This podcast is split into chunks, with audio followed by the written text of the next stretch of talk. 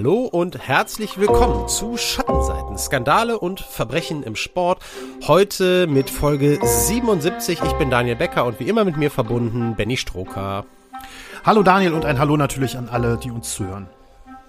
Ja, Schnapszahl heute und ähm, ja, wir haben ein, ein sehr, sehr spannendes Thema mitgebracht, beziehungsweise Benny hat das getan, kommen wir gleich äh, kurz zu. Ähm, ich würde gerne an der Stelle äh, jetzt die, die Aufmerksamkeit ganz am Anfang mal dafür nutzen, euch nochmal zu danken. Wir haben wirklich wieder sehr, sehr viel Feedback bekommen und auch wieder ist aufgefallen, dass es nicht nur zur letzten äh, Folge ist, die wir gemacht haben, zu Eric Cantona, das war auch einiges, aber insgesamt auch zu älteren Folgen ist einfach echt auffällig, wie viele von euch zum einen neu einsteigen, zum anderen aber auch ja irgendwie äh, dann dann auch schon länger dabei sind, aber dann vielleicht irgendwie fünf, sechs Folgen mal hinterherhängen. Aber wir kriegen wirklich zu zu sehr sehr vielen unterschiedlichen Folgen Feedback und das freut uns äh, wirklich extrem. Ähm, und die Wege sind auch unterschiedlich per Mail schattenseiten.podcast.gmail.com.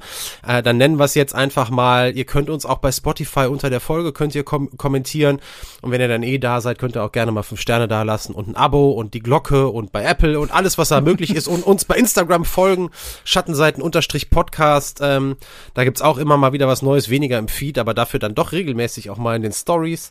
Äh, Wäre schön, wenn ihr da auch mal dabei seid. So, jetzt habe ich das alles dann irgendwie jetzt schon mal gemacht, machen wir ja gerne mal am Schluss, aber jetzt haben es vielleicht noch ein paar mehr gehört. Ähm, das äh, gibt mir jetzt aber die Möglichkeit, da das abgearbeitet ist, sozusagen, dich endlich zu fragen, Benny, welches Thema du uns heute mitgebracht hast.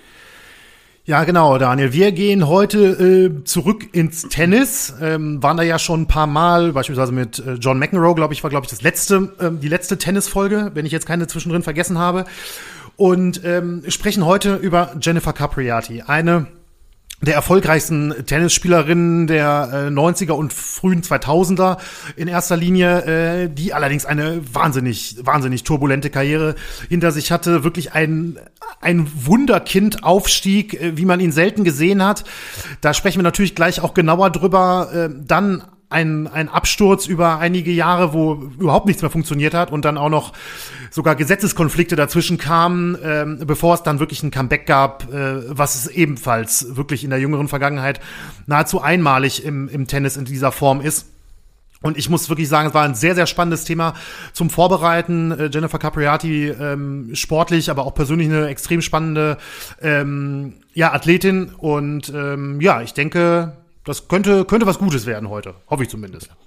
Wunderkind ist ja dein Stichwort schon in der Überschrift, die du ausgesucht hast. Ähm, werden wir ja gleich hören. Jennifer Capriati sehr früh auch große Erfolge gefeiert. Das hat dich dazu veranlasst, äh, uns beide doch mal darüber nachdenken zu lassen, was äh, sind denn eigentlich unsere Top-Wunderkinder im Sport? Und ja. zack hatten wir unsere Top 3, die wir als äh, Rubrik dann am Ende äh, auch noch für euch haben. Da muss ich auch sagen, ich hatte dir das zwischendurch ja auch mal geschrieben, als ich die vorbereitet habe, fand ich eine, eine super Top 3, die echt, das haben wir ja nicht immer, aber die echt äh, auch eine Top 10 hätte werden können. Also es, es gibt ja. eine große Auswahl an Sportlerinnen und Sportlern, die sehr früh äh, Erfolge gefeiert haben und da war es dann irgendwie dann doch, da konnte man wirklich dann nachher, so wie wir das ja gerne machen, nach Sympathie und so weiter gehen und wirklich eine sehr, sehr persönliche Top 3 machen. Das, ähm, das fand ich sehr gut. Könnt ihr euch also drauf freuen. Ich glaube, das Kriterium war, Benny, du hast es mal irgendwie zu mir geschrieben, äh, große Erfolge schon vor dem 18. Lebensjahr, glaube ich. Ne? So haben wir es irgendwie genau, genannt. Genau, genau daran ja. habe ich mich auch gehalten. Okay. Ja, dazu dann später mehr.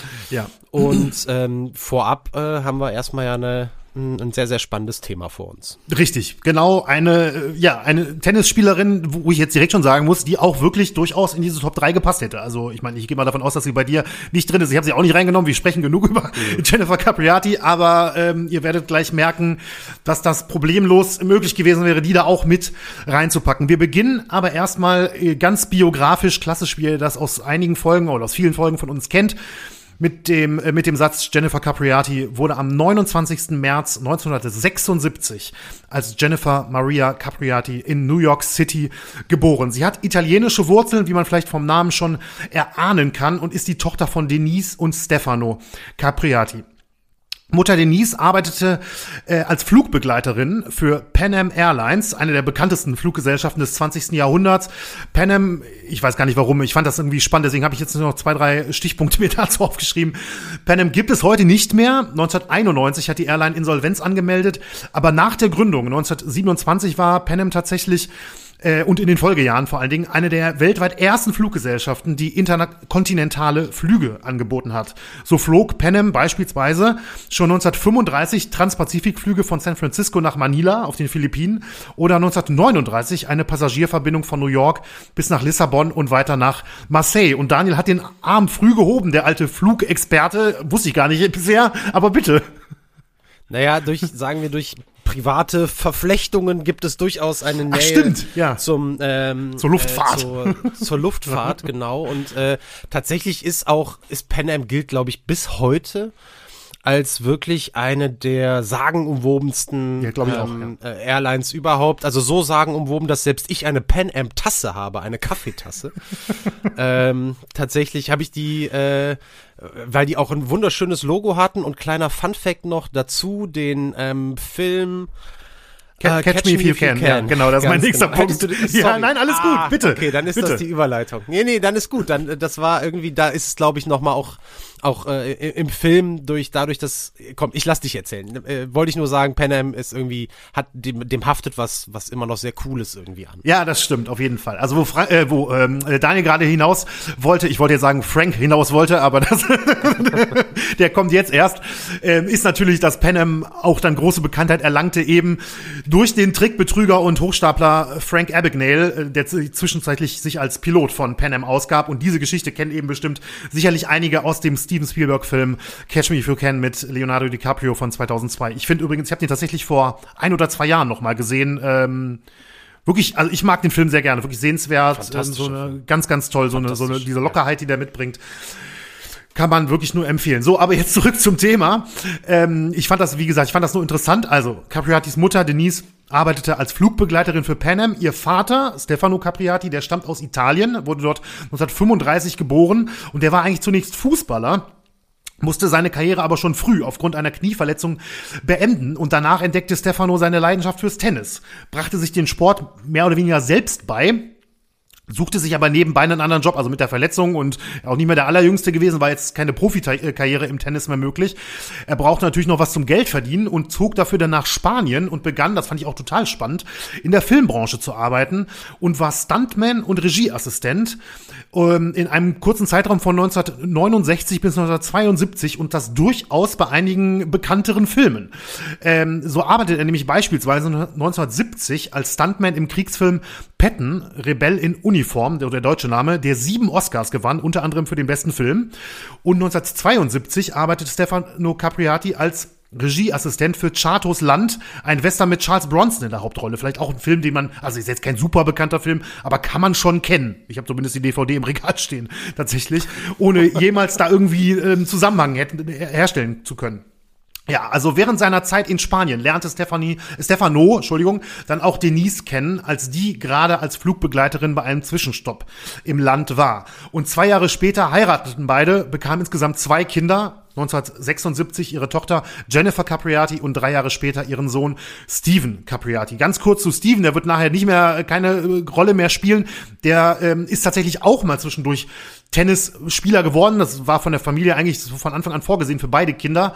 Der war allerdings wirklich überhaupt nicht erfolgreich, was Tennis angeht, ist allerdings ähm, ein durchaus erfolgreicher Anwalt, soweit ich das einschätzen kann, ähm, seit einigen Jahren und auch heute noch. So, aber zurück. Die Eltern, Denise und Stefan, Stefano, haben beide gerne Tennis gespielt und sich eben auch schon früh gewünscht, dass das auch ihre Kinder mal machen würden. Und so war es kein Wunder, dass Jennifer Capriati schon ganz früh auf dem Tennisplatz stand, beziehungsweise eigentlich sogar zunächst eher krabbelte. Denn schon als Baby hat Mama Denise sie mit auf den Tennisplatz genommen, wenn sie gespielt hat.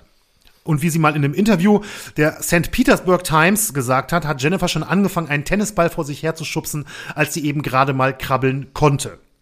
Erste Mal wirklich mit Schläger unterwegs war sie dann mit drei Jahren, ähm, also mit dem Schläger selbst in der Hand auf dem Platz und fing an, mit ihrem Papa Bälle hin und her zu spielen. Sie hat das Spiel zwar damals nicht wirklich verstanden, aber sie lernt schnell, den Ball zumindest zurückzuspielen, dass das auf jeden Fall schon mal ein wichtiges Element ist. Und Jennifer wurde zwar in New York geboren, die Familie lebte allerdings äh, die ersten Jahre danach trotzdem noch in Spanien. 1980 entschied sich äh, die Familie dann allerdings nach Lauderhill in Florida in der Nähe von Fort Lauderdale zu ziehen. Das Motiv für den Umzug war tatsächlich schon, die ersten Weichen für Jennifer Capriatis Tenniskarriere zu legen. Und das muss man sich mal vorstellen. Ich habe ja eben gesagt, März 76 äh, geboren, 1980 zieht die Familie schon um, also wo sie gerade mal vier Jahre alt ist, wird quasi ein Umzug ähm, nach Florida getätigt, eben schon um die Weichen zu legen für eine Tenniskarriere von einem vierjährigen Mädchen. Das ist wirklich, wirklich irre, muss ich sagen.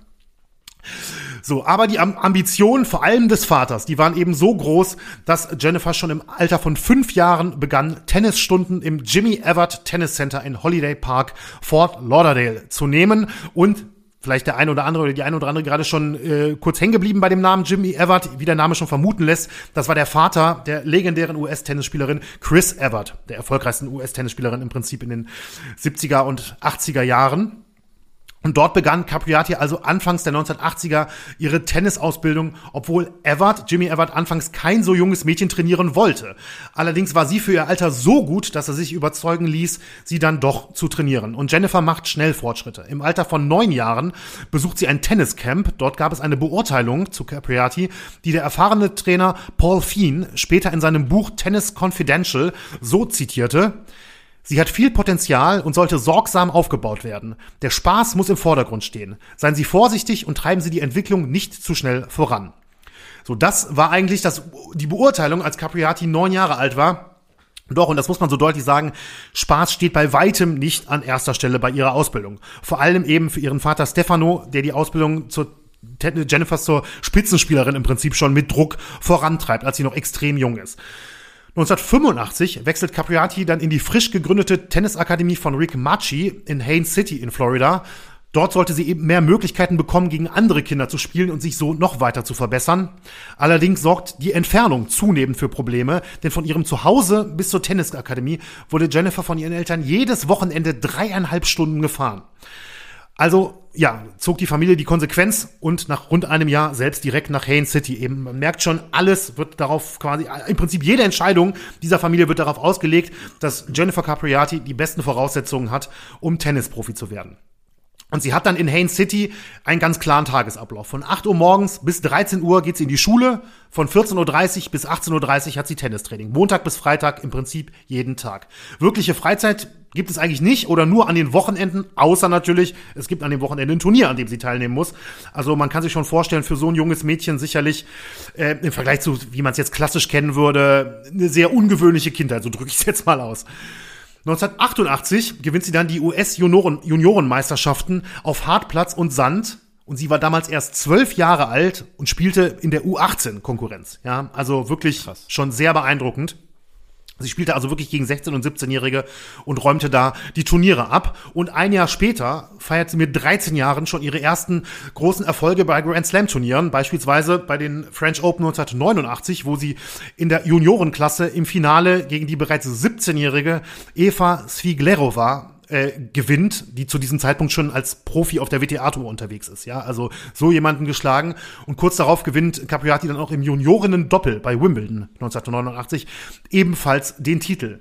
Für Schlagzeilen in ihrem Heimatland sorgt sie außerdem später bei den US Open 1989. Natürlich klar das große Heim-Grand Slam-Turnier für alle US-Amerikaner wo sie bei den Junioren sowohl im Einzel als auch im Doppel den Titel holte. Also wirklich den ja, Doppelsieg, muss man im Prinzip so sagen. Hm. Und zu dem Zeitpunkt wechselt sie dann auch zu einem neuen Trainer, trainiert bei Tom Gullickson in der Hopman Tennis Academy in Wesley Chapel, Florida. Und hier noch ein Fun Fact, weil der Name kam mir nämlich bekannt vor. Tom Gullickson war der Gegner von John McEnroe äh, 1981 in Wimbledon bei dem legendären You Cannot Be Serious Wutausbruch. Ach, ja, krass. ich mir ist noch aufgefallen. Ich habe gedacht, woher kenne ich den Namen noch mal? Kurz nachgeguckt und dann stieß man relativ schnell darauf. Ganz witzig auf jeden Fall. Also der war ja kein besonders erfolgreicher Tennisspieler oder sowas, aber als Trainer dann ähm, durchaus seine Meriten auch verdient. So, ja, für Capriati ging es als Tennisspielerin also wirklich steil bergauf, das kann man nicht anders sagen. Ähm, komplett schon im Prinzip von der Kindheit aus. In der Jugend ist sie ja noch gar nicht so richtig eigentlich. Ähm, aber schon mit 13 Jahren spricht sie selbst davon, Profispielerin zu werden. Auch auf Druck ihres Vaters natürlich, der das so schnell wie möglich äh, in die Tat umsetzen will. Das Problem, die WTA, also die Women's Tennis Association, also im Prinzip der Weltverband, sage ich mal, bei den Damen, hat ein Mindestalter. Heute noch strenger als damals, aber auch 1990 mussten Spielerinnen mindestens im Monat des 14. Geburtstags sein, um Profi werden zu können. Capriati musste sich also noch etwas gedulden, auch wenn Vater Stefano versucht, eine Ausnahmegenehmigung zu bekommen. Aber ein Hype um sie war da sowieso schon entfacht. Das kann man nicht anders sagen in den USA. Äh, als klar war, okay, die wird jetzt hier gleich Profi und die ist noch nicht mal 14 Jahre alt. Denn schon von, vor ihrem allerersten Profispiel hatte sie schon einen millionenschweren Vertrag mit dem italienischen Ausrüster Diadora unterschrieben. Auch das finde ich ist einfach nur irre. Hat noch kein einziges Spiel auf der WTA-Tour gemacht und hat bereits einen Millionenvertrag von einem Ausrüster in der Tasche. Und entsprechend kann man sich vorstellen, mit welcher Spannung ähm, die Tenniswelt auf Capriatis Profidebüt ähm, blickte. Und das sollte nicht mehr lange dauern damals, sondern sollte vor allen Dingen für Aufsehen sorgen. Nämlich im März 1990. Im Alter von 13 Jahren und 11 Monaten, also eben in diesem Monat des 14. Mhm. Geburtstags, wo es dann erlaubt ist, spielt Capriati ihr erstes WTA-Turnier in Boca Raton in Florida. Also tatsächlich sogar ja, ein richtiges Heimturnier, kann man im Prinzip sagen. Das Turnier mit dem Namen Virginia Slims of Florida findet 1990 vom 5. bis zum 11. März in Boca Raton statt und war mit 350.000 US-Dollar Preisgeld dotiert. Auf der Net Setzliste damals befinden sich mit Gabriela Sabatini, Monica Seles, Mary Jo Fernandez oder auch Jana Nowotna, einige wirklich der besten Spielerinnen der 1990er Jahre. Ich gehe mal davon aus, du hast jetzt jeden Namen gekannt, den ich gerade genannt habe. Ja, klar. Na, also, das ist kein Wald- und Wiesenturnier gewesen. So möchte ich das äh, nochmal betonen. Und die großen Medienanstalten in den USA, die waren wirklich alle, alle da. Aber die waren vor allem da wegen Jennifer Capriati, dem Wunderkind. Die wollten alle sehen, was kann die da bewirken mit noch nicht mal 14 Jahren äh, bei, bei so einem stark besetzten Turnier. Ja, und sie war natürlich ungesetzt, klar, erste Turnier ähm, als, als Profispielerin, wurde dann aber tatsächlich zur großen Story dieses Turniers. Sie marschiert bis ins Finale, bezwingt auf dem Weg dahin vier gesetzte Spielerinnen, unter anderem die damalige Top-Ten-Spielerin Helena Sukova und verliert auf dem Weg ins Finale nur einen einzigen Satz. Die an Nummer 4 gesetzte bei dem Turnier, Sukova, dominiert Capriati im Viertelfinale mit 6 zu 1 und 6 zu 4.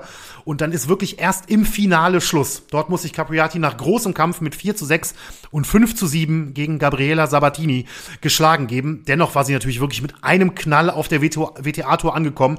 Das hätte man sich ja kaum erträumen lassen können, diese großen Wunderkind-Geschichten in den USA und dann geht die bis ins Finale bei ihrem allerersten WTA-Turnier und landet dann auf dem Cover von Sports Illustrated mit so einem, ähm, sie ist erst 13 Titel im Prinzip. Ähm, auch das ist, finde ich, irre.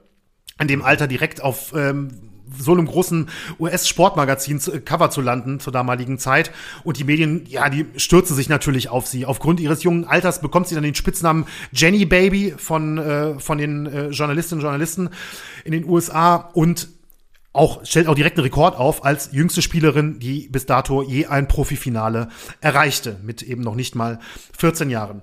Kurz darauf erreicht sie dann beim Turnier in Key Biscayne das Achtelfinale, doch schon im nächsten Turnier, äh, schon beim nächsten Turnier in Hilton Head folgt das nächste große Ausrufezeichen mit dann mittlerweile 14 Jahren, aber gerade erst 14 Jahren, marschiert Capriati wieder ins Finale eines wichtigen WTA-Turniers, besiegt im Achtelfinale mit Arancha Sanchez Vicario die Nummer 5 der Welt und eine Grand Slam-Siegerin zur damaligen Zeit. Und das mit einem 6-1, 6-1, also die wirklich zerlegt. Ja, erst im Finale muss sie sich einer der ja, allergrößten Legenden des Damen-Tennis äh, geschlagen geben, Martina Navratilova. Klar, eine der besten Spielerinnen der Geschichte.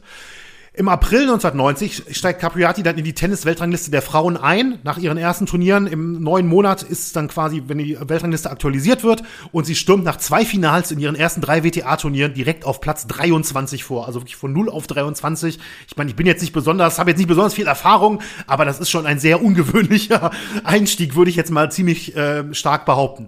Viele Experten sind sich damals sicher, dass Capriati die Tenniswelt über Jahre dominieren wird, denn sie ist nicht nur noch sehr jung, sondern sorgt auch mit ihrer Spielweise für Furore. Das ist auch ein ganz, ganz besonderer Punkt, den man wirklich mal hervorheben muss, denn Capriati gilt neben Monica Seles und auch dann Mary Pierce als eine der allerersten dieser Power-Tennis-Spielerinnen. Wir hatten ja in der Monica Seles-Folge, die schon sehr lange her ist, aber ich bin mir relativ sicher, dass wir da auch mal kurz drüber gesprochen haben, eben über dieses Power Tennis, was im Prinzip das Damen-Tennis äh, revolutioniert hat. Also so das Ziel, den Ball möglichst früh, bestenfalls eigentlich noch beim Aufsteigen, zu treffen und ähm, so spielte eben dann auch Capriati ein wirklich furchteinflößendes und schnelles Power-Tennis immer in der Offensive, immer auf Druck aus, immer mit kräftigen Schlägen von der Grundlinie und aggressivem Spiel beim Return ähm, die Gegnerin so sehr unter Druck zu setzen, wie nur möglich. Und dazu kam dann auch ihre gute Beinarbeit, die das Ganze noch unterstützte. Und damals sorgte eben dieser Spielstil wirklich für eine Revolution im Damentennis. Mit der Zeit kamen immer mehr Spielerinnen dazu, die eben ein ähnliches Power-Tennis spielten. Ein bisschen später dann zum Beispiel Lindsay Davenport, aber natürlich auch, das sind wahrscheinlich so zwei Namen, die den meisten sofort einfallen werden, Venus und Serena Williams natürlich. Ne? Also ja. die haben das ja wirklich dann vielleicht sogar noch perfektioniert, muss man ja sagen.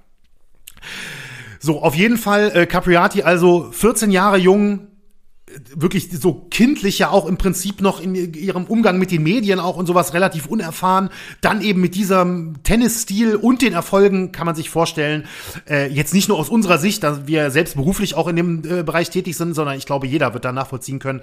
Das war natürlich, was sich da für ein Hype ähm, was das für ein Hype ausgelöst hat. Nur mal als Beispiel, hat jetzt gar nichts damit zu tun, aber fällt mir gerade so ein, äh, wer, wer so ein bisschen die Dart-WM verfolgt hat. Es ging ja irgendwann, die hat nicht lange gedauert, dann ging es nur noch um Luke Littler, ne? Und ähm, mhm. den 16-Jährigen, der bis ins Finale gekommen ist bei der Dart-WM. Und äh, das wird in dem Fall nicht groß anders gewesen sein bei, äh, bei Capriati damals in den USA. So im Mai 1990 startet sie dann bei ihrem ersten Grand Slam Turnier als Profispielerin, den French Open in Roland Garros. Und was für ein Debüt es werden soll. Sie schafft es bis ins Halbfinale, wo sie erst von der späteren Siegerin Monica Seles gestoppt wird. Im Juni 1990 gibt sie dann ihr Profidebüt in Wimbledon. Dort endet das Turnier dann für Capriati im Achtelfinale. Aber wenn man hört, wer die Gegnerin gewesen ist, dann ist das jetzt nicht verwunderlich, gerade nicht in Wimbledon, denn es war Steffi Graf, die dann doch relativ klar eine Nummer noch zu groß für äh, Capriati war. Aber ähm, genau, also dann folgten die US Open, da lief es dann genauso. Auch da war im Achtelfinale Schluss. Erneut war Steffi Graf die Endstation. Natürlich eine sehr undankbare Auslosung, wenn man äh, zu der damaligen Zeit auf Steffi Graf trifft. Dennoch sollte Capriati noch 1990 ihr erstes Profiturnier gewinnen, nämlich im Oktober. Und da spielte sie bei den Puerto Rico Open und besiegte im Finale Sina Garrison. Und mit diesem Sieg und den Erfolgen in den Monaten zuvor, ich habe es ja gesagt, zwei Achtelfinals, Wimbledon US Open und ein Halbfinale sogar bei den French Open plus diverse Finals, schaffte sie es im Oktober 1990 in ihrer allerersten Profisaison mit gerade mal 14 Jahren in die Top 10 der Weltrangliste und beendet ihr erstes Profijahr dann schlussendlich sogar auf Platz 8. In ihrer ersten Profisaison stellte sie mehrere Rekorde, mehrere Rekorde auf. So war sie die jüngste Spielerin, die ein Tourfinale erreichte, die jüngste Spielerin, die ein French Open Halbfinale erreichte und die jüngste gesetzte Spielerin in Wimbledon.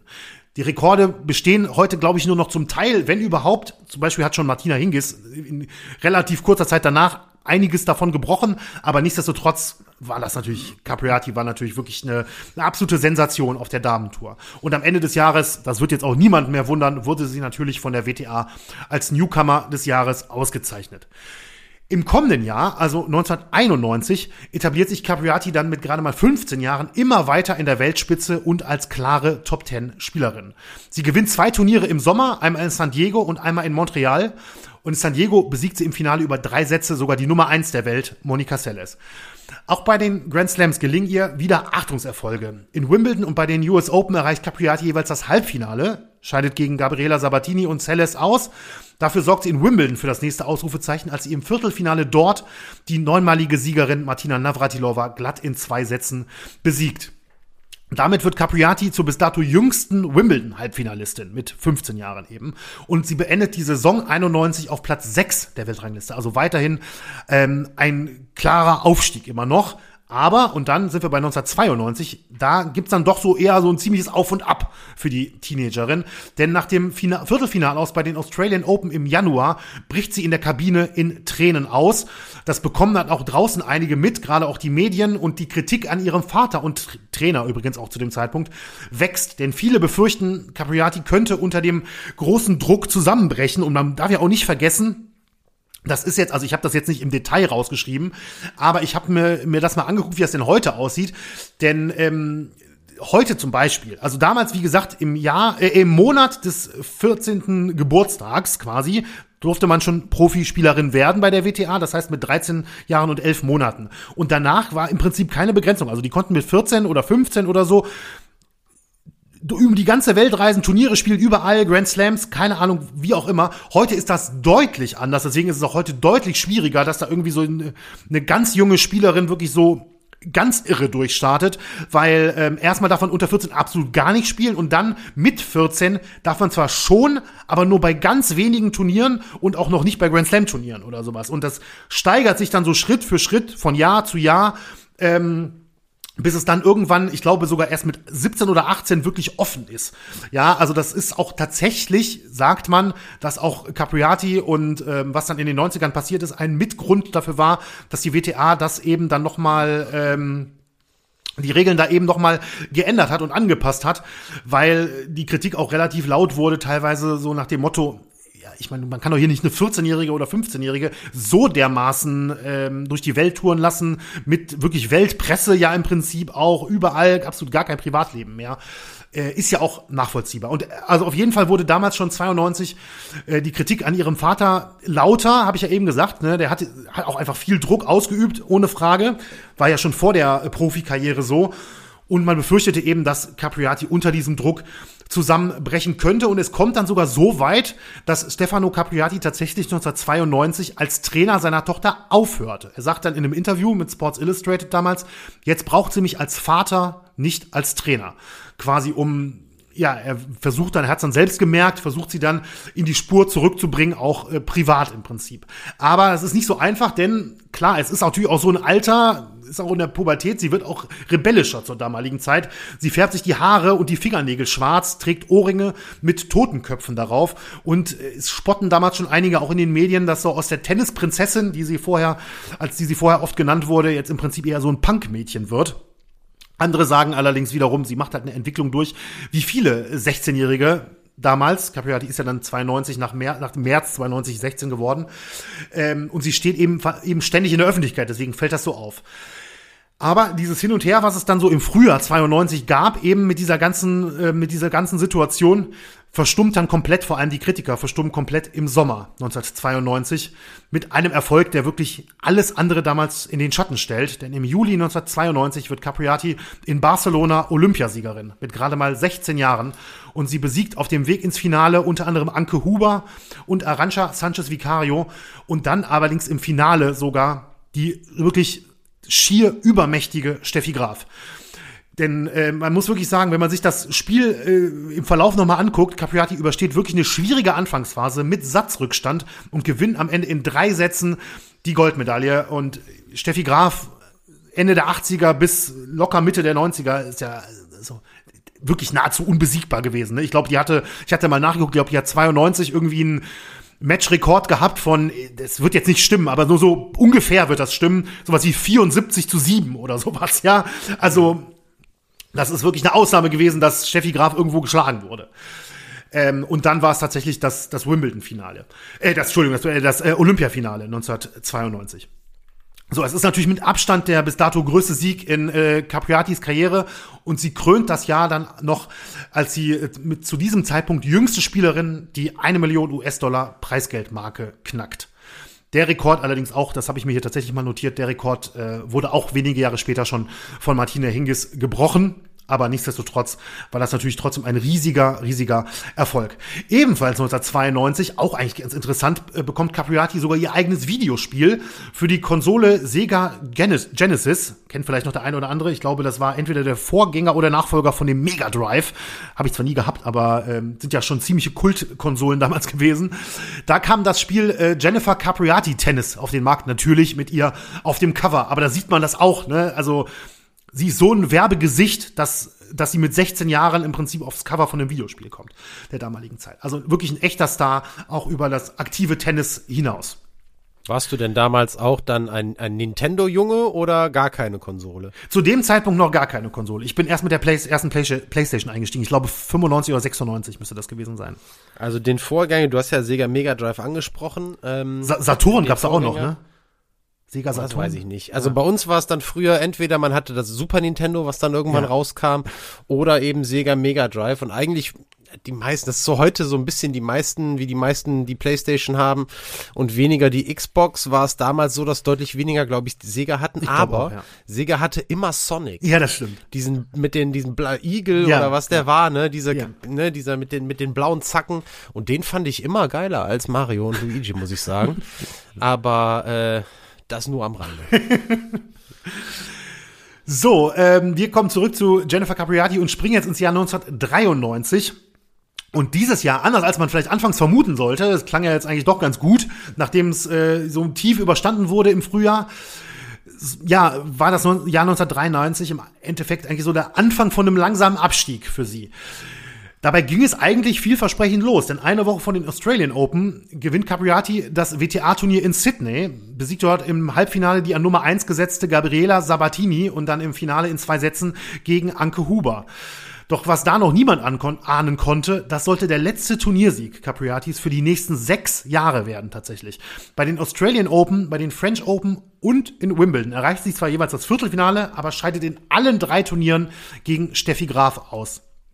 Im August 1993 spielte sie noch beim Rogers Cup in äh, Montreal nochmal ein Finale eines WTA-Turniers, doch Endstation war dort, ihr könnt es schon fast ahnen, erneut Steffi Graf. Also wirklich eine Angstgegnerin von Capriati, kann man nicht anders sagen. Trotz dieses Olympiasiegs war sie, hatte sie trotzdem in den allermeisten Fällen, ähm, äh, hatte sie das Nachsehen gegen Steffi Graf damals. Capriatis Heim Grand Slam, die US Open, war natürlich für sie wieder eines, ja, mit das wichtigste Turnier des Jahres, ohne Frage, sollte aber 1993 zu einem absoluten Debakel werden. Denn erstmals verliert sie in einem Profiturnier in der ersten Runde und scheidet damals da in drei Sätzen gegen die Georgierin Laila Meski aus. Und nach dieser bitteren Niederlage entscheidet Capriati zu dem Zeitpunkt immer noch die Nummer neun der Welt, eine Pause vom Tennis zu machen. Sie klagt über Burnout-Symptome, ist frustriert, vor allen Dingen von der Dauerbeobachtung der Medien, aber auch der Öffentlichkeit und vor allem natürlich in den USA. Das machte ihr besonders zu schaffen. Und zur Erinnerung nochmal, sie ist damals gerade 17 Jahre und obwohl ich schon so viel über ihre Karriere gesprochen habe, wie bei manch einem anderen, wahrscheinlich über die komplette Laufbahn hätte man schon so viel sprechen können, ist sie zu dem Zeitpunkt gerade mal 17 Jahre, also im Prinzip eigentlich eine Teenagerin, der spätestens jetzt offensichtlich alles über den Kopf zu wachsen scheint. Und sie soll auch immer öfter mit ihrem Vater äh, aneinander geraten sein, ihm vorgeworfen haben, ihre Kindheit genommen zu haben und so Sachen. Also ja, schon wirklich privat eine sehr, sehr schwierige Zeit auch. Und dann sorgt sie eben auch noch mit anderen Vorfällen für Schlagzeilen, so wie im Dezember 1993. Das ist im Prinzip der erste wirklich große Skandal und ich habe ja eben schon mal mehrfach betont, wie sehr äh, Jennifer Capriati schon eben als ja, Teenagerin in den ähm, Medien, in der Öffentlichkeit stand und dann kommt eben der Dezember 1993, wo sie bei einem Ladendiebstahl erwischt wird von einem 15 Dollar teuren Ring. Die Geschichte dahinter, Capriati ist mit einer Freundin in einer Mall in Tampa Bay in Florida und in so einem kleinen Geschäft für Modeschmuck probieren sie billige, bill, Entschuldigung, billige Ringe. Ich wusste gar nicht, dass billige Ringe mich jetzt hier so aus dem Konzept bringen wird.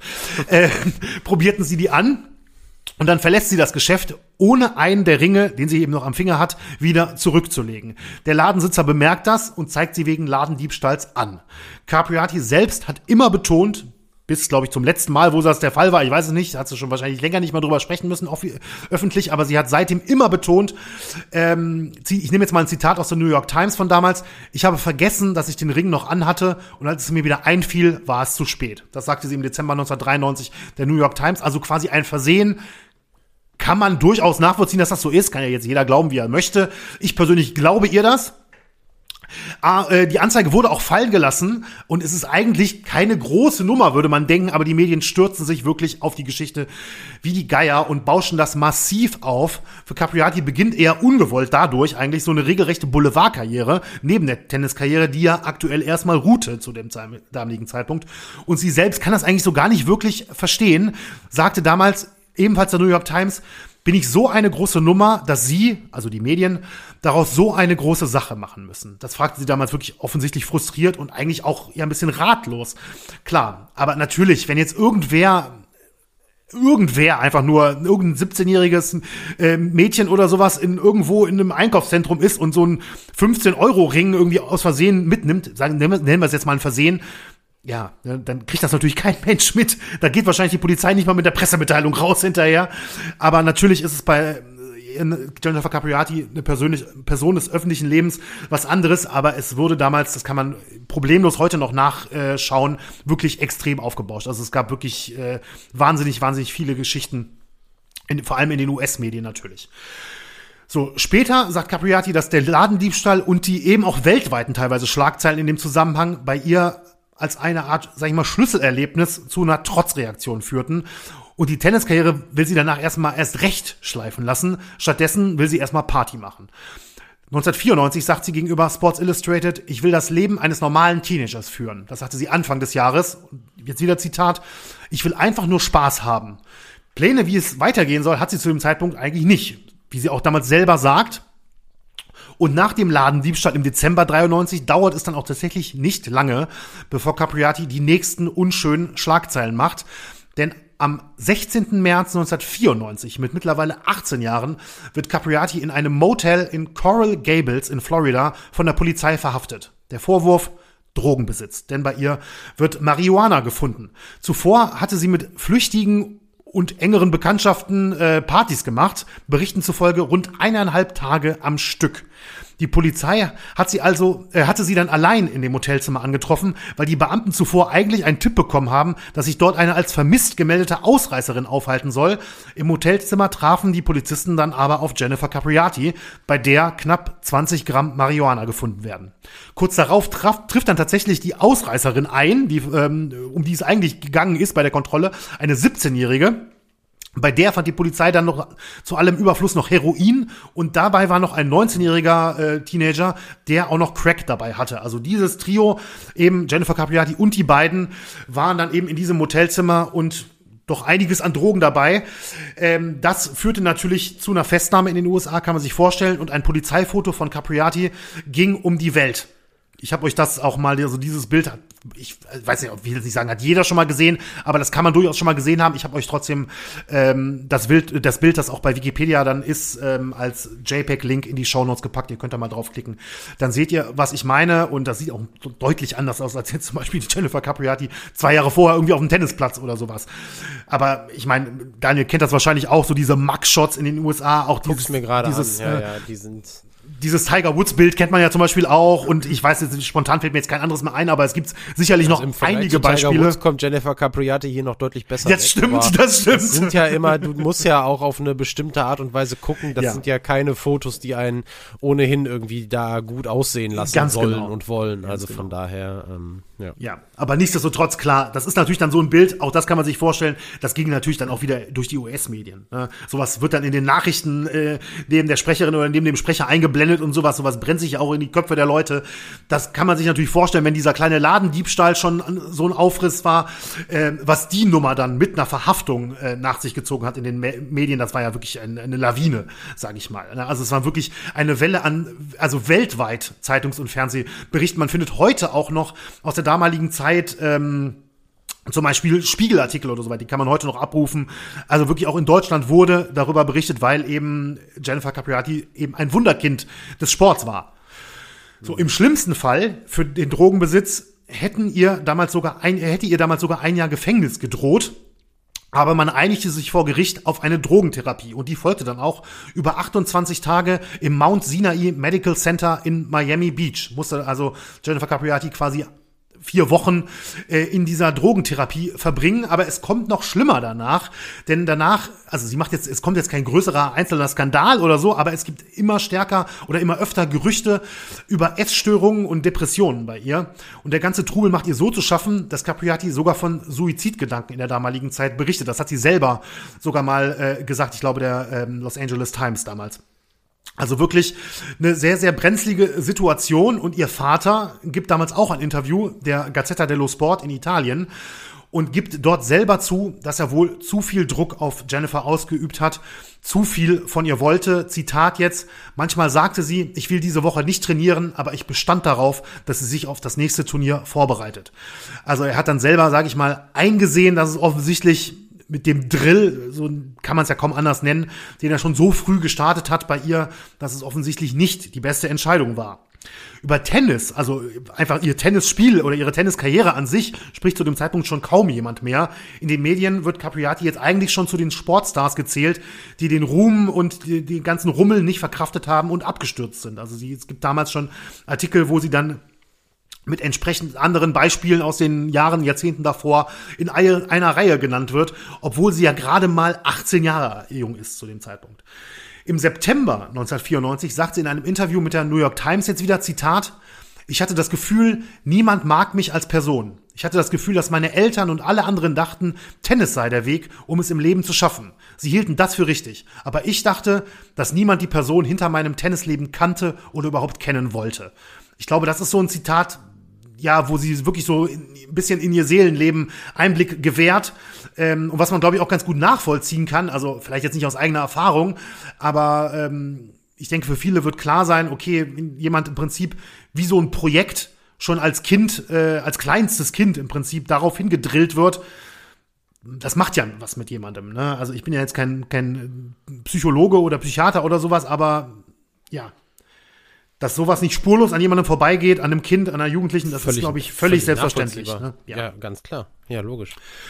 So, aber, und das muss man dann auch sagen, genau dann soll Tennis eben der Strohhalm sein, der Capriati wieder in die Spur bringt.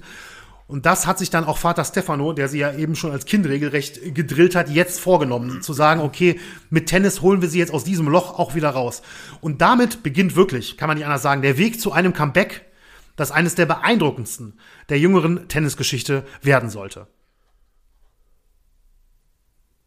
Jennifer Capriati ist also 1994 wirklich am Tiefpunkt ihrer Tenniskarriere. Schlagzeilen macht sie zu dem Zeitpunkt ausschließlich außerhalb des Platzes. Damit sich das dann eben ändert, geht es für sie noch im Herbst 1994 nach Kalifornien. Im Mission Hills Country Club wird sie von ihrem Vater regelrecht einkasaniert, wie der Spiegel es damals nennt. Das große Ziel, Jennifer Capriati wieder fit für die Tour zu machen. Aber das dauert. Auch 1995 macht Capriati kein einziges Spiel. Erst 1996 fühlt sie sich wieder fit genug, um auf die Tour zurückzukehren. Mit ihrem Vater Stefano wieder als Trainer soll sie erneut in die Erfolgsspur zurückfinden. Im Februar 1996 spielt sie dann wieder professionell Tennis und das sogar in Deutschland. Ihr erstes Comeback äh, sollte eben keins in den USA werden. Vielleicht auch wegen der großen Aufmerksamkeit der Medien. Kann ich jetzt nicht sicher sagen, aber es ist nur so eine Vermutung, die, äh, glaube ich, durchaus realistisch ist. Stattdessen spielt Capriati aber ein Hallenturnier in Essen in der dortigen Grugerhalle, wo von 1992 bis 1996 ein WTA-Turnier stattfand, was ich ehrlich gesagt nicht gewusst habe. Nee, wusste ich auch nicht. Zur damaligen Zeit. Ähm, für das Turnier erhält sie eine Wildcard. Aus den Ranglisten war Capriati nämlich schon längst verschwunden, klar, nach knapp zwei Jahren äh, ohne ein Spiel.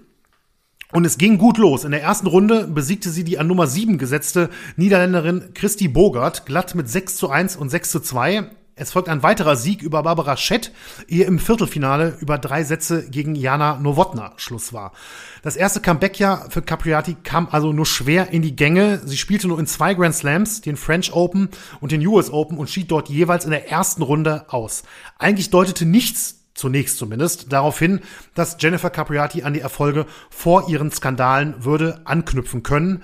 Das änderte sich aber im Oktober 1996 beim WTA-Turnier in Chicago, sorgte sie für ein echtes Ausrufezeichen, denn erstmals seit ihrem Comeback erreicht sie ein Finale und im Halbfinale besiegte sie die an Nummer 1 gesetzte Monica Seles glatt in zwei Sätzen. Erst im Finale war Schluss erneut gegen Jana Nowotna. Dennoch sollte das zunächst Hoffnung machen, die Capriati dann auch ins Jahr 1997 mitnehmen konnte. Dort startete, startete sie direkt Anfang Januar beim WTA-Turnier in Sydney in die Saison und erreichte prompt das Finale. Das verlor sie allerdings gegen eine 16-jährige Spielerin aus der Schweiz, die damals schon die Tenniswelt begeisterte, äh, begeisterte und Parallelen zur frühen Ka äh, Karriere Capriatis erkennen ließ, schon in den Jahren zuvor, nämlich natürlich Martina Hingis. Doch danach sollte es für Capriati wirklich ein Jahr zum Vergessen werden. Sie verlor bei den Australian Open in Runde 1, machte nur wenige Spiele im Jahr und schied im August auch bei den US Open wieder in der ersten Runde aus. Sie beendete das Jahr dann mit sechs Niederlagen in Folge und nur zehn Siegen in 22 Spielen, statistisch gesehen, statistisch gesehen das schlechteste Jahr ihrer Karriere. 1998 sah es nur wenig besser aus. Capriati erreichte kein einziges Finale, schied in Wimbledon in der zweiten Runde, bei den US Open in der ersten Runde aus. Am Ende des Jahres war sie die Nummer 101 der Welt. Also ich meine, klar, sie hatte keine Skandale mehr, sie war wieder auf der Tour, aber sie war weit, weit weg von dem Niveau, das sie ähm, 91, 92, 93 an den Tag legen konnte. Erst 1999 ging es langsam wieder bergauf. Sie spielte bei allen Grand Slam Turnieren, erreichte immerhin bei den French Open und den US Open das Achtelfinale. Also immerhin mal, ich sag mal, Achtungserfolge, die zeigten, es geht wieder bergauf. Aber vor allem gewann Capriati auch wieder Turniere, nämlich das WTA-Turnier in Straßburg und das in Quebec City entschied sie für sich. Es waren die ersten Turniersiege seit sechs Jahren und die guten Leistungen des Jahres 1999 spielten sie in der Weltrangliste auch wieder weiter nach vorne, letztendlich auf Platz 23.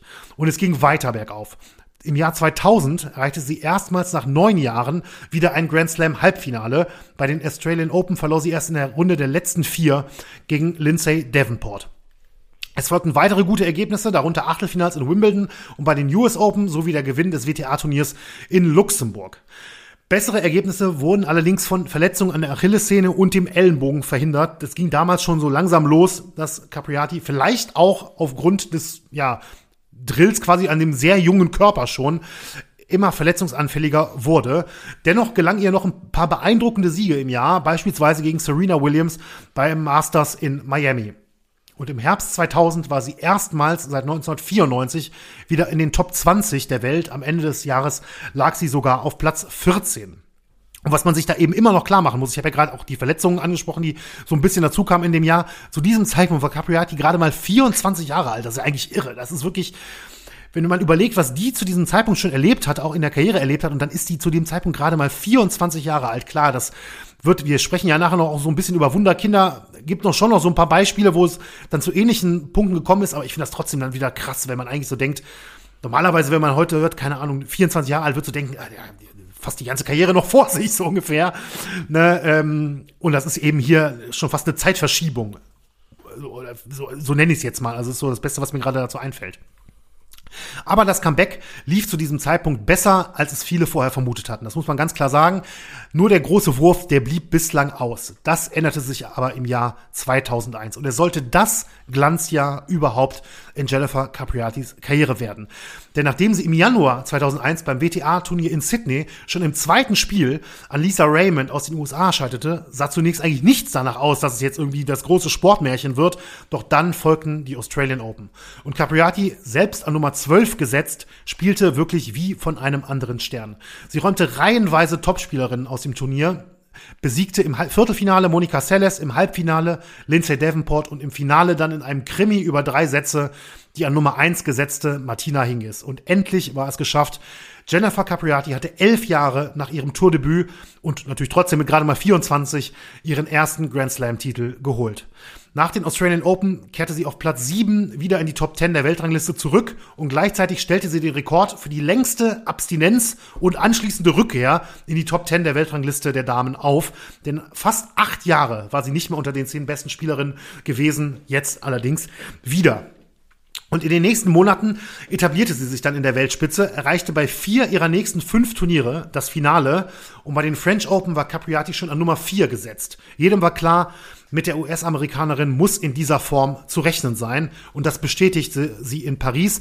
Sie marschierte ohne Satzverlust bis ins Viertelfinale, besiegte dort Serena Williams und dann Martina Hingis im Halbfinale und im Finale ging es dann gegen die aufstrebende Belgierin Kim Kleisters und es sollte ein wahrer Tennis-Krimi werden.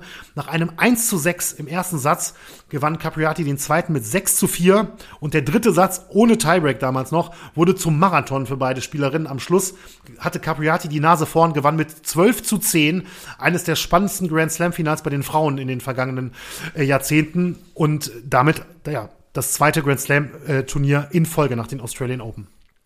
Es folgten weitere starke Leistungen. In Wimbledon und bei den US Open erreichte sie das Halbfinale. Im Herbst spielte sie weniger, trotzdem gelang ihr der nächste Meilenstein, denn am 15. Oktober 2001 war Jennifer Capriati erstmals die Nummer 1 der Tennis-Weltrangliste. Weil sie bei den WTA Championships am Ende des Jahres allerdings früh ausschied, beendete sie, beendete sie die Saison auf Platz 2. Dennoch war es wirklich mit Abstand, mit weitem Abstand das beste Jahr ihrer Karriere und entsprechend wurde das auch gewürdigt am Ende des Jahres.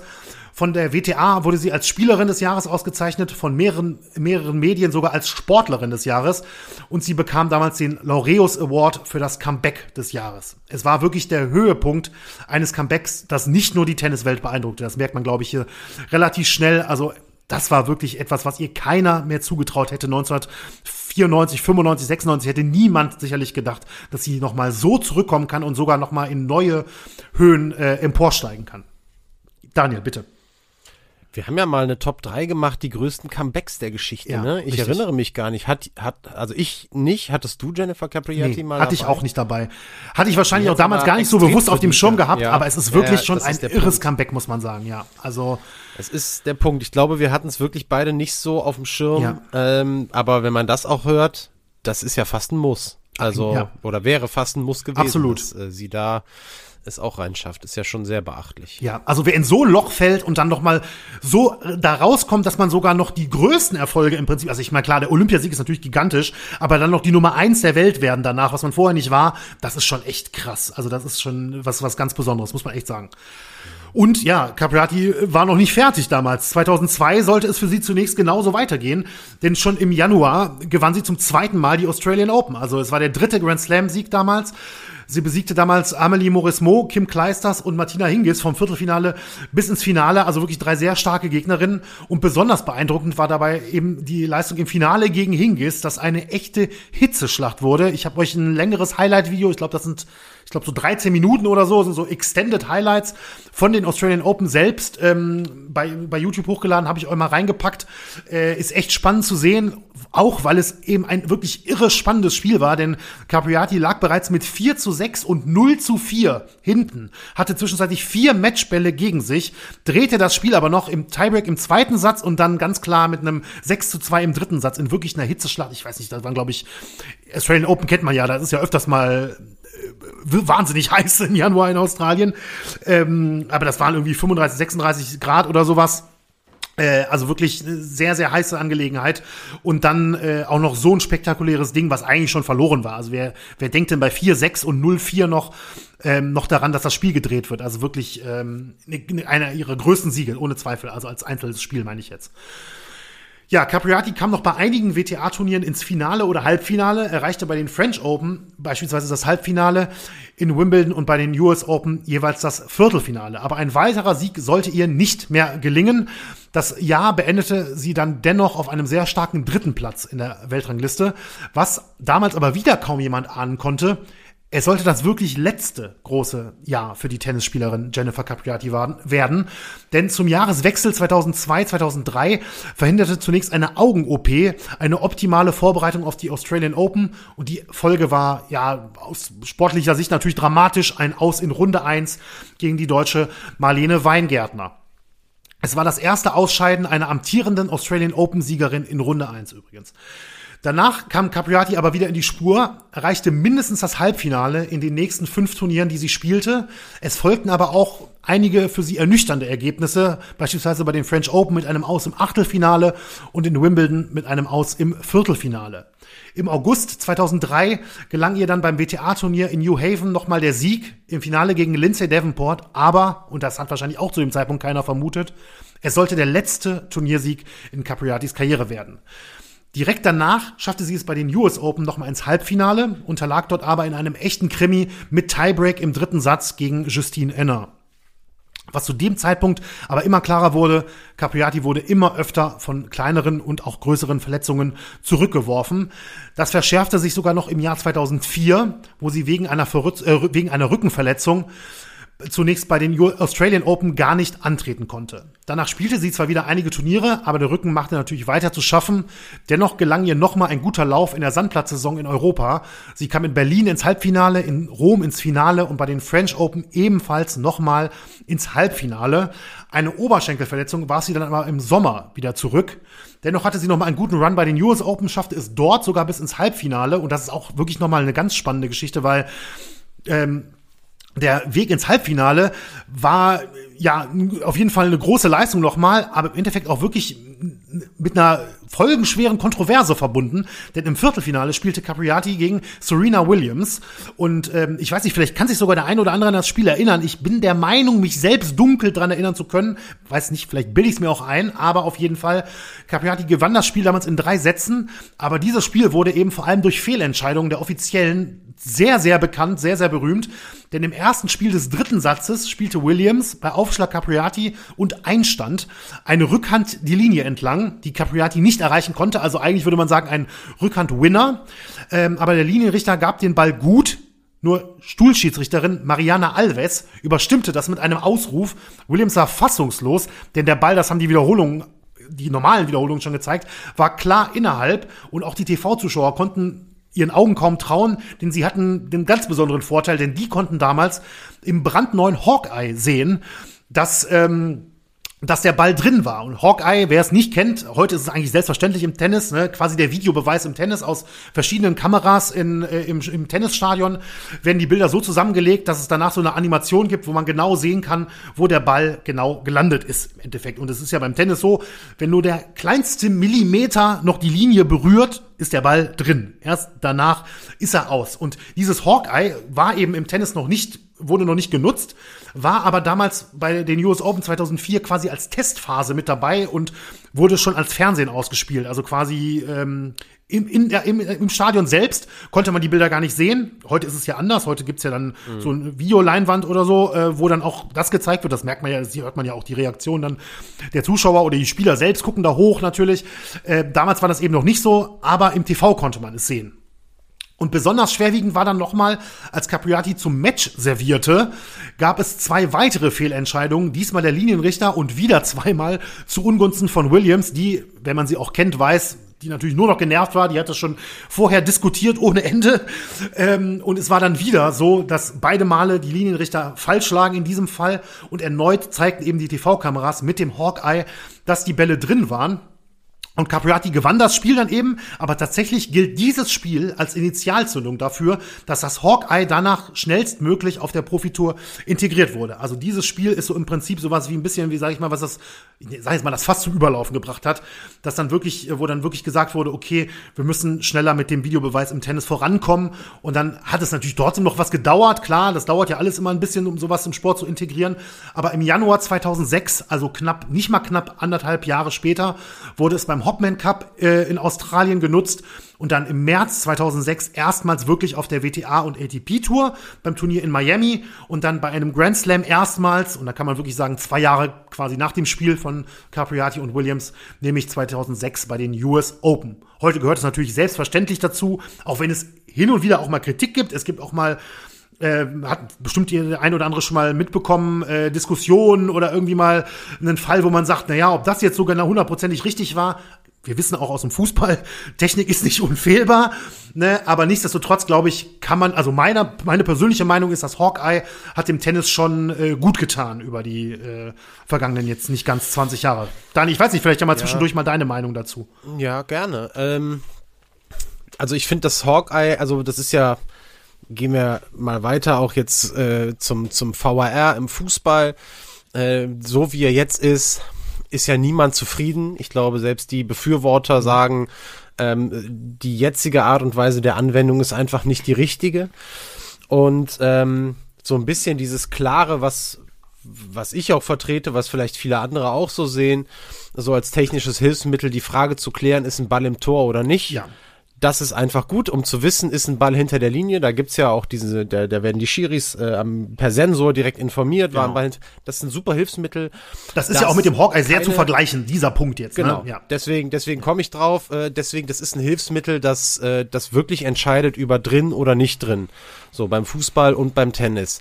Von daher ähm, gibt es da, finde ich, gar keine, gar keine großen Zweifel daran, ob es das jetzt dem Sport gut tut oder nicht tut es, wenn, und das ist jetzt die große Einschränkung, das zuverlässig ist. Mhm. Das kann ich halt als Zuschauer auch überhaupt nicht beurteilen. Ne? Also gerade auch im, im, im Fußball ähm, vielleicht sogar noch mehr, weil ich häufiger dann auch auf ohne diese, diese Technologie vielleicht durch unterschiedliche Kamerawinkel schon sehen kann, wobei es auch schwer ist, aber ähm, gerade auch im Tennis, bei der Geschwindigkeit, mit der die Bälle da kommen, ist es mit den normalen Kameras eigentlich gar nicht, weil die immer so einen, so, so einen kleinen Verzug haben, weil du halt nie den Ball ja wirklich in seiner Rohform siehst, sondern immer diesen, diesen kleinen Schatten, das nach sich zieht, ähm, ist das eigentlich super geil.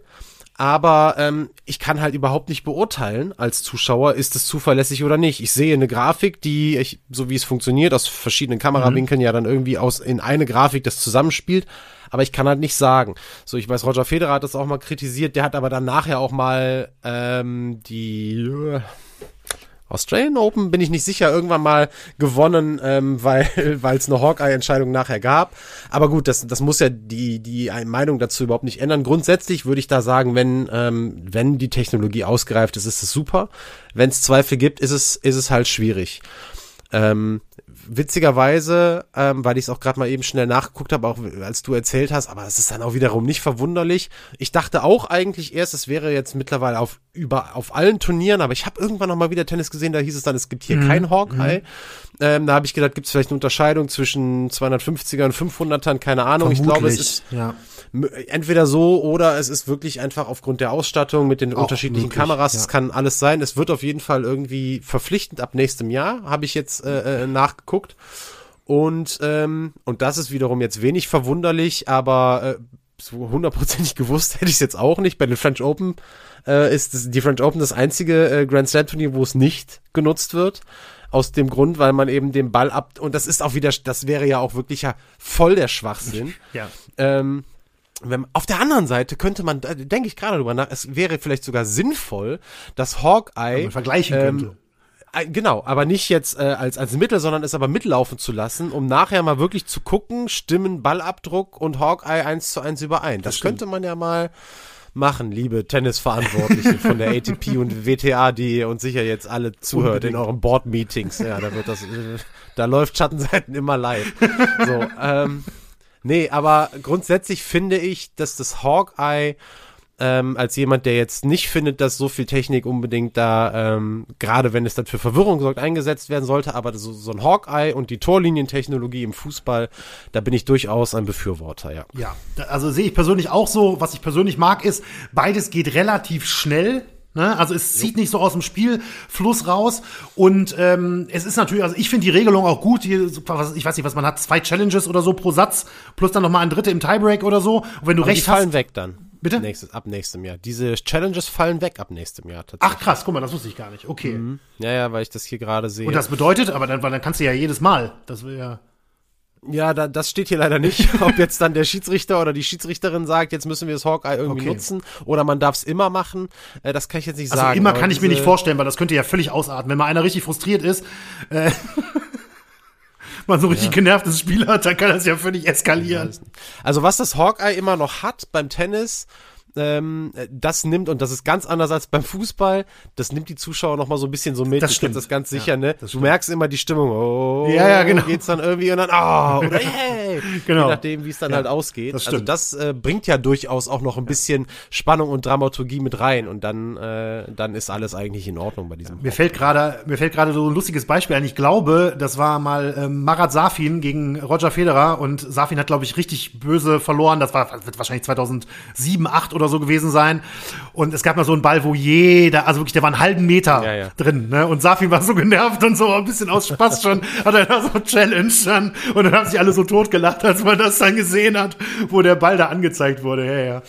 Also, ähm, ja, auf jeden Fall, wie gesagt, also ich hätte nicht äh, so aus dem Stand weg, hätte ich jetzt nicht gewusst, dass das äh, in weiten Teilen zumindest dann die schnelle, also das war ja, wie gesagt, wurde ja schon genutzt, ne? aber so, dass zumindest die Einführung so ein bisschen als Initialzündung eben dieses Spiel äh, Capriati gegen Williams damals so mitverantwortlich dafür war. So, für Capriati war auf jeden Fall nach dem Viertelfinale dann im Halbfinale Schluss gegen Elena, Elena Dementjeva. Und danach nahmen die Rückenprobleme weiter zu. Sie sollte nur noch ein einziges Turnier spielen im November 2004 in Philadelphia. Dort schied sie im Viertelfinale gegen Vera Zvonareva aus, verlor extrem deutlich mit 0 zu 6 und 1 zu 6. Das Jahr beendete Capriati auf Platz 10 der Weltrangliste und sie sollte, und das wusste zu dem Zeitpunkt auch keiner, nie wieder ein Profispiel machen, obwohl sie nie offiziell zurücktrat. Aber die Verletzungen nahmen so zu, dass es einfach nicht mehr möglich war. Sie konnte einfach nicht mehr zurückkehren und somit wurde diese sehr, sehr klare Niederlage gegen Zvonareva dann das Ende einer wirklich beeindruckenden und bewegten Karriere. Mit gerade mal 28 Jahren hat ihr Körper eben zu viel mitgemacht, offensichtlich. Vor allem Rücken und Schulter verhinderten, verhinderten damals, dass sie nochmal auf die Tour zurückkommt. Sie ging damit deutlich leiser, natürlich, als sie Anfang der 1990er Jahre mit 13 auf die Tour gekommen war. Und auch Papa Stefano, der seit Jahren immer wieder in eher muss man auch sagen, also nicht nur heute, wenn man so in den letzten paar Jahren guckt, sondern auch früher schon, findet man alte Artikel wirklich in so unrühmlichen Top-Listen auftaucht. Es gibt so Listen, die schlimmsten Tennisväter oder sowas, weil gerade im Tennis gibt es einige mhm. Beispiele. Mhm. Ja. Ähm, ja, auch der musste dann wirklich akzeptieren, dass es nicht mehr, nicht mehr geht mit 28 und den ganzen Verletzungen. Also das sind nur mal als Beispiel so, ich habe da so ein bisschen reingelesen, auch so ein paar Fälle dabei, die ich jetzt nicht so aus dem Schirm hatte, wie zum Beispiel der Vater von Mary Pierce oder so, der ähm, nicht nur sie äh, auch so auf Karriere gedrillt hat, sondern sich auch teilweise wohl wie die Axt im Walde benommen hat bei Spielen und dann später sogar von der WTA-Tour gesperrt wurde. Der durfte nicht mehr live dabei sein, weil er sich so daneben benommen hatte oft und ähm, gegnerische Spielerinnen irgendwie äh, drangsaliert hat mit Worten und so weiter. Also wirklich, ja. Also es gibt so einige Beispiele auf jeden Fall. Kann man sich mal mit beschäftigen. Da springt sicherlich auch noch mal die ein oder andere Folge problemlos raus, was sowas angeht. So, nach der Karriere wurde es dann eher zunächst erstmal ruhiger um das einzige Wunderkind äh, Jennifer Capriati. Kann man sich auch vorstellen, der Rummel ist ja schon früh zu viel geworden, der Rummel um ihre Person. Ähm, das hat sie wahrscheinlich sogar eher genossen, würde ich, mir würde ich mir denken, dass es dann erstmal ein bisschen ruhiger um sie wurde. Sie hat sich ziemlich aus der Öffentlichkeit zurückgezogen, trat dann aber 2009 bei einer Reality-TV-Show in den USA auf. Ansonsten aber, wie gesagt, es war so mehr oder weniger das Einzige, wo sie mal öfter aufgetaucht ist. Sie hat auch kaum Interviews gegeben. Aber dann sorgte sie tatsächlich 2010 nochmal für Schlagzeilen der unschönen Art. Ähm, nämlich damals titelten die Zeitung Jennifer Capriati nach Überdosis ins Krankenhaus gebracht. Es ist eigentlich relativ unklar, was damals genau passierte, aber die Familie teilte mit, und auch Capriati sagte das später, dass sie versehentlich eine Überdosis eines verschriebenen Medikaments genommen hatte. Also dass es keine Drogen waren, sondern ein verschriebenes Medikament und dass es halt ein Versehen war. Es kam aber erneut Gerüchte in den Medien auf über einen möglichen Selbstmordversuch, aber, und das muss man ganz deutlich sagen, bestätigt hat Capriati das nie. Glücklicherweise erholte sie sich relativ schnell wieder davon. Sie war im Krankenhaus, wie gesagt, aber sie war relativ schnell stabil und kam auch wieder ganz gut auf die Beine. Und 2012 gab es dann auch bessere Nachrichten, denn da wurde Capriati in der International Tennis Hall of Fame aufgenommen. Und damit schloss sich eigentlich so, wie ich finde, so ein schöner Kreis für die dreimalige Grand Slam-Siegerin und ehemalige Nummer eins der Welt, so von dem spektakulären Karrierestart, dann zu diesem ja schon fast stillen Karriereende, weil sie ja nie wirklich zurückgetreten ist. Und dann gab es noch mal so einen netten Schlusspunkt, wie ich finde, mit diesem Einzug in die International Tennis Hall of Fame.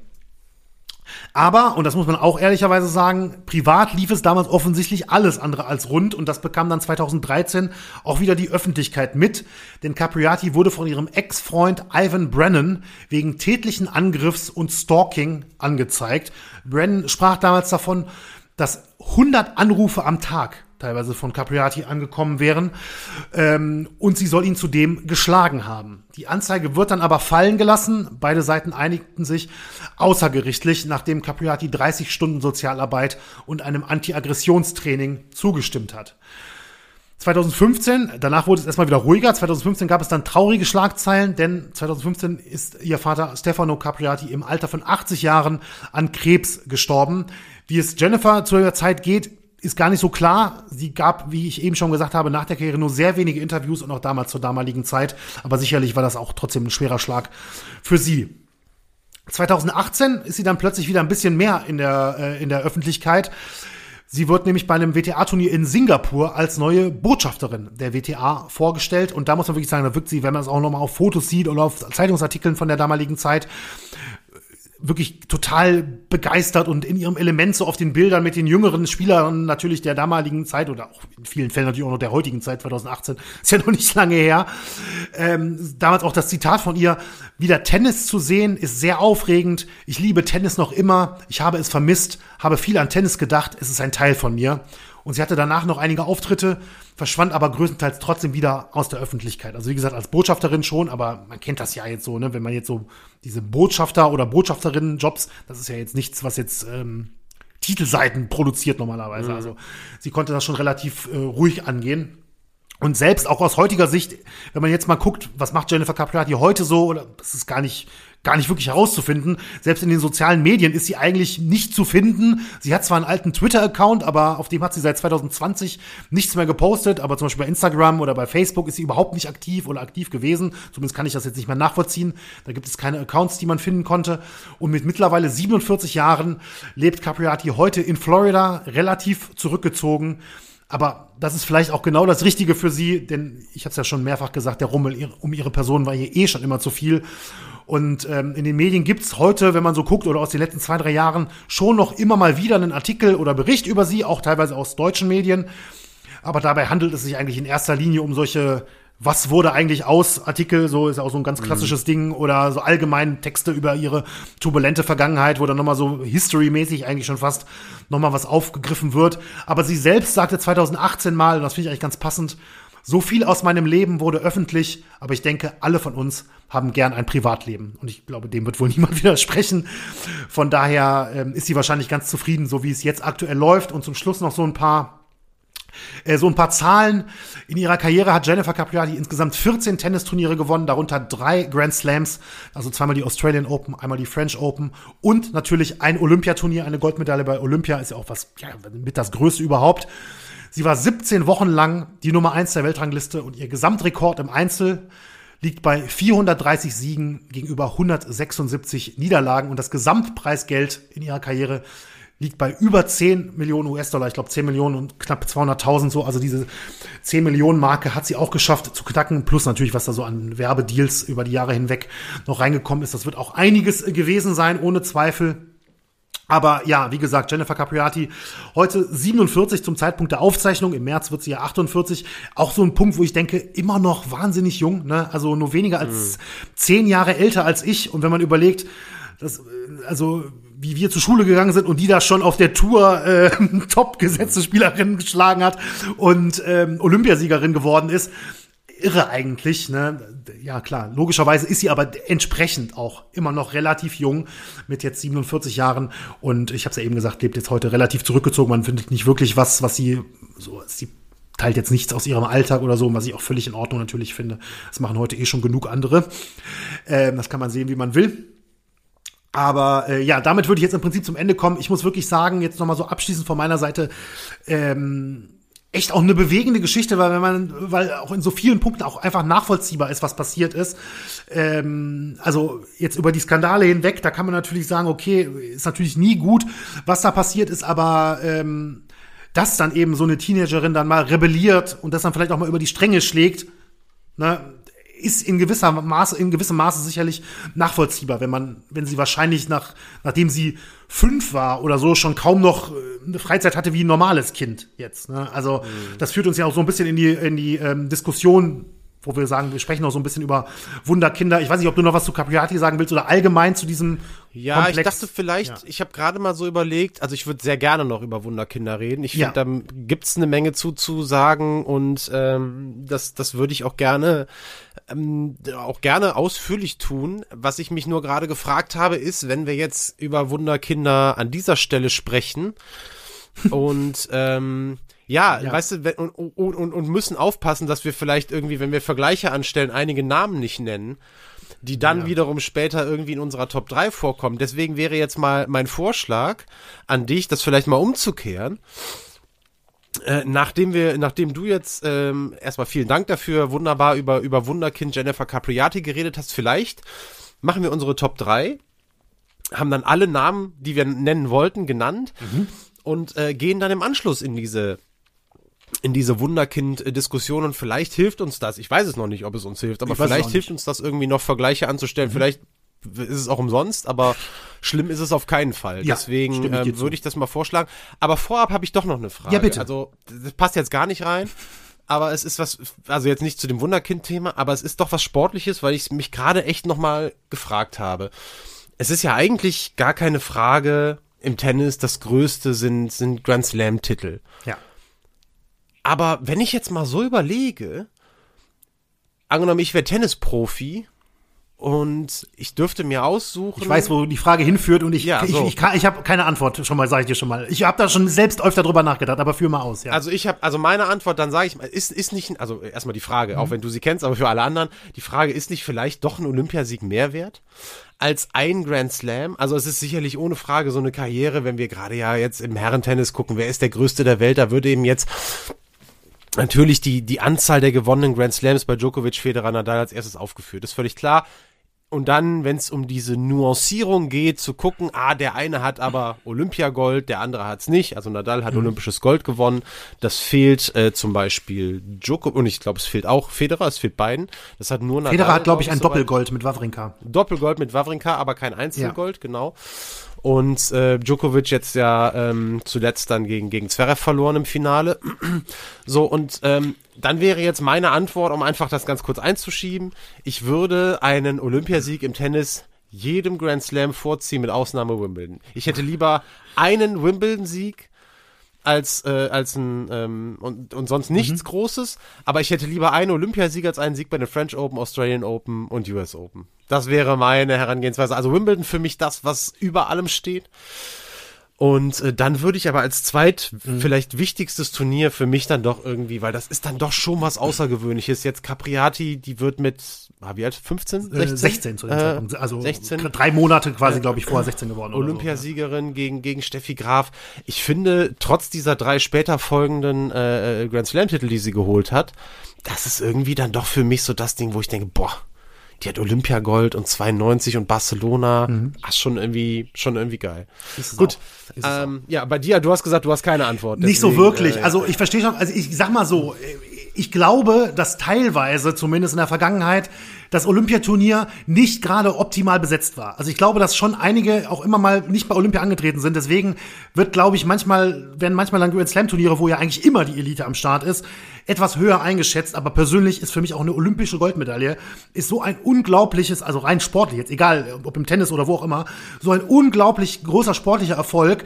In allermeisten Sportarten natürlich der allergrößte dass ich, ähm, dass ich dir da schon zustimmen würde. Ich würde wahrscheinlich sogar ähnlich äh, am Ende zum Ergebnis kommen wie du und würde auch persönlich sagen, vielleicht ist so der Wimbledon-Sieg ist wahrscheinlich vielleicht noch ein Ticken drüber für mich persönlich, aber ich finde Olympiagold auch ganz groß, ja. Aber ich muss auch ehrlicherweise sagen, wenn zum Beispiel die Olympischen Sommerspiele sind und ich gucke ja dann sehr viel von den Spielen und so, aber das Tennisturnier ist jetzt nicht so bei mir irgendwie weit oben auf der Liste, ja, persönlich. Ne? Also, und also die US Open oder so gucke ich schon dann immer gerne, als Beispiel nur. Ja, ne? hast, ist, ist ein guter Punkt. Also ist ein guter Punkt. Da ist natürlich die, die Auswahl äh, unfassbar, ja. aber ähm, und es kommt dann eben auf die dann doch, also wenn als jetzt Zverev so weit gekommen ist, dann ja, dann muss man sich dann gegebenenfalls dann auch den Wecker stellen und ja. bla, aber ja. grundsätzlich ist das Tennisturnier nicht das, das das äh, stimmt schon, das ist bei mir genauso. So, gut ähm, das jetzt doch noch, weil mir das eben einfach ja, in den Kopf kam. Punkt. Und ähm, dann gehen wir jetzt einfach mal rüber zu unseren äh, Wunderkindern im Sport. Ich habe es ja ganz am Anfang schon gesagt. Ich fand, das war eine,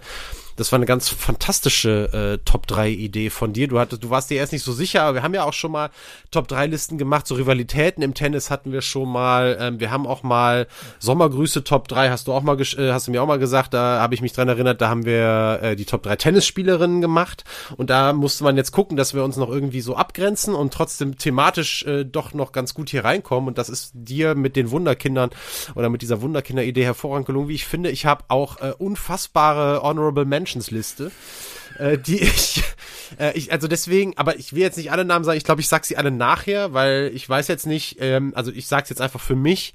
Äh, ich habe keine Tennisspieler äh, und Tennisspielerinnen mit reingenommen in diese Liste, eben weil wir diese Top 3 auch schon mal hatten und es hätte sich dann gedoppelt, obwohl es durchaus ähm, sonst passiert wäre. Ich habe ja schon mal, ich sag's jetzt noch mal diesen einen, aber ich glaube, die hast du nicht. Ah, wobei, wer weiß, vielleicht hast du die doch. Ich sag's meine Honorable Mentions alle nachher, damit ich dir niemanden wegnehme, der okay. gegebenenfalls noch bei dir in der Liste ist. Ähm, ja, du sagst, wer, wer, wer anfängt. Ja, ich glaube, es ist vielleicht ganz nett, wenn dein Platz eins am Schluss kommt. Also würde ich sagen, ja, ich fange an. Heißt, du fängst an. Ja. ja. Okay. okay.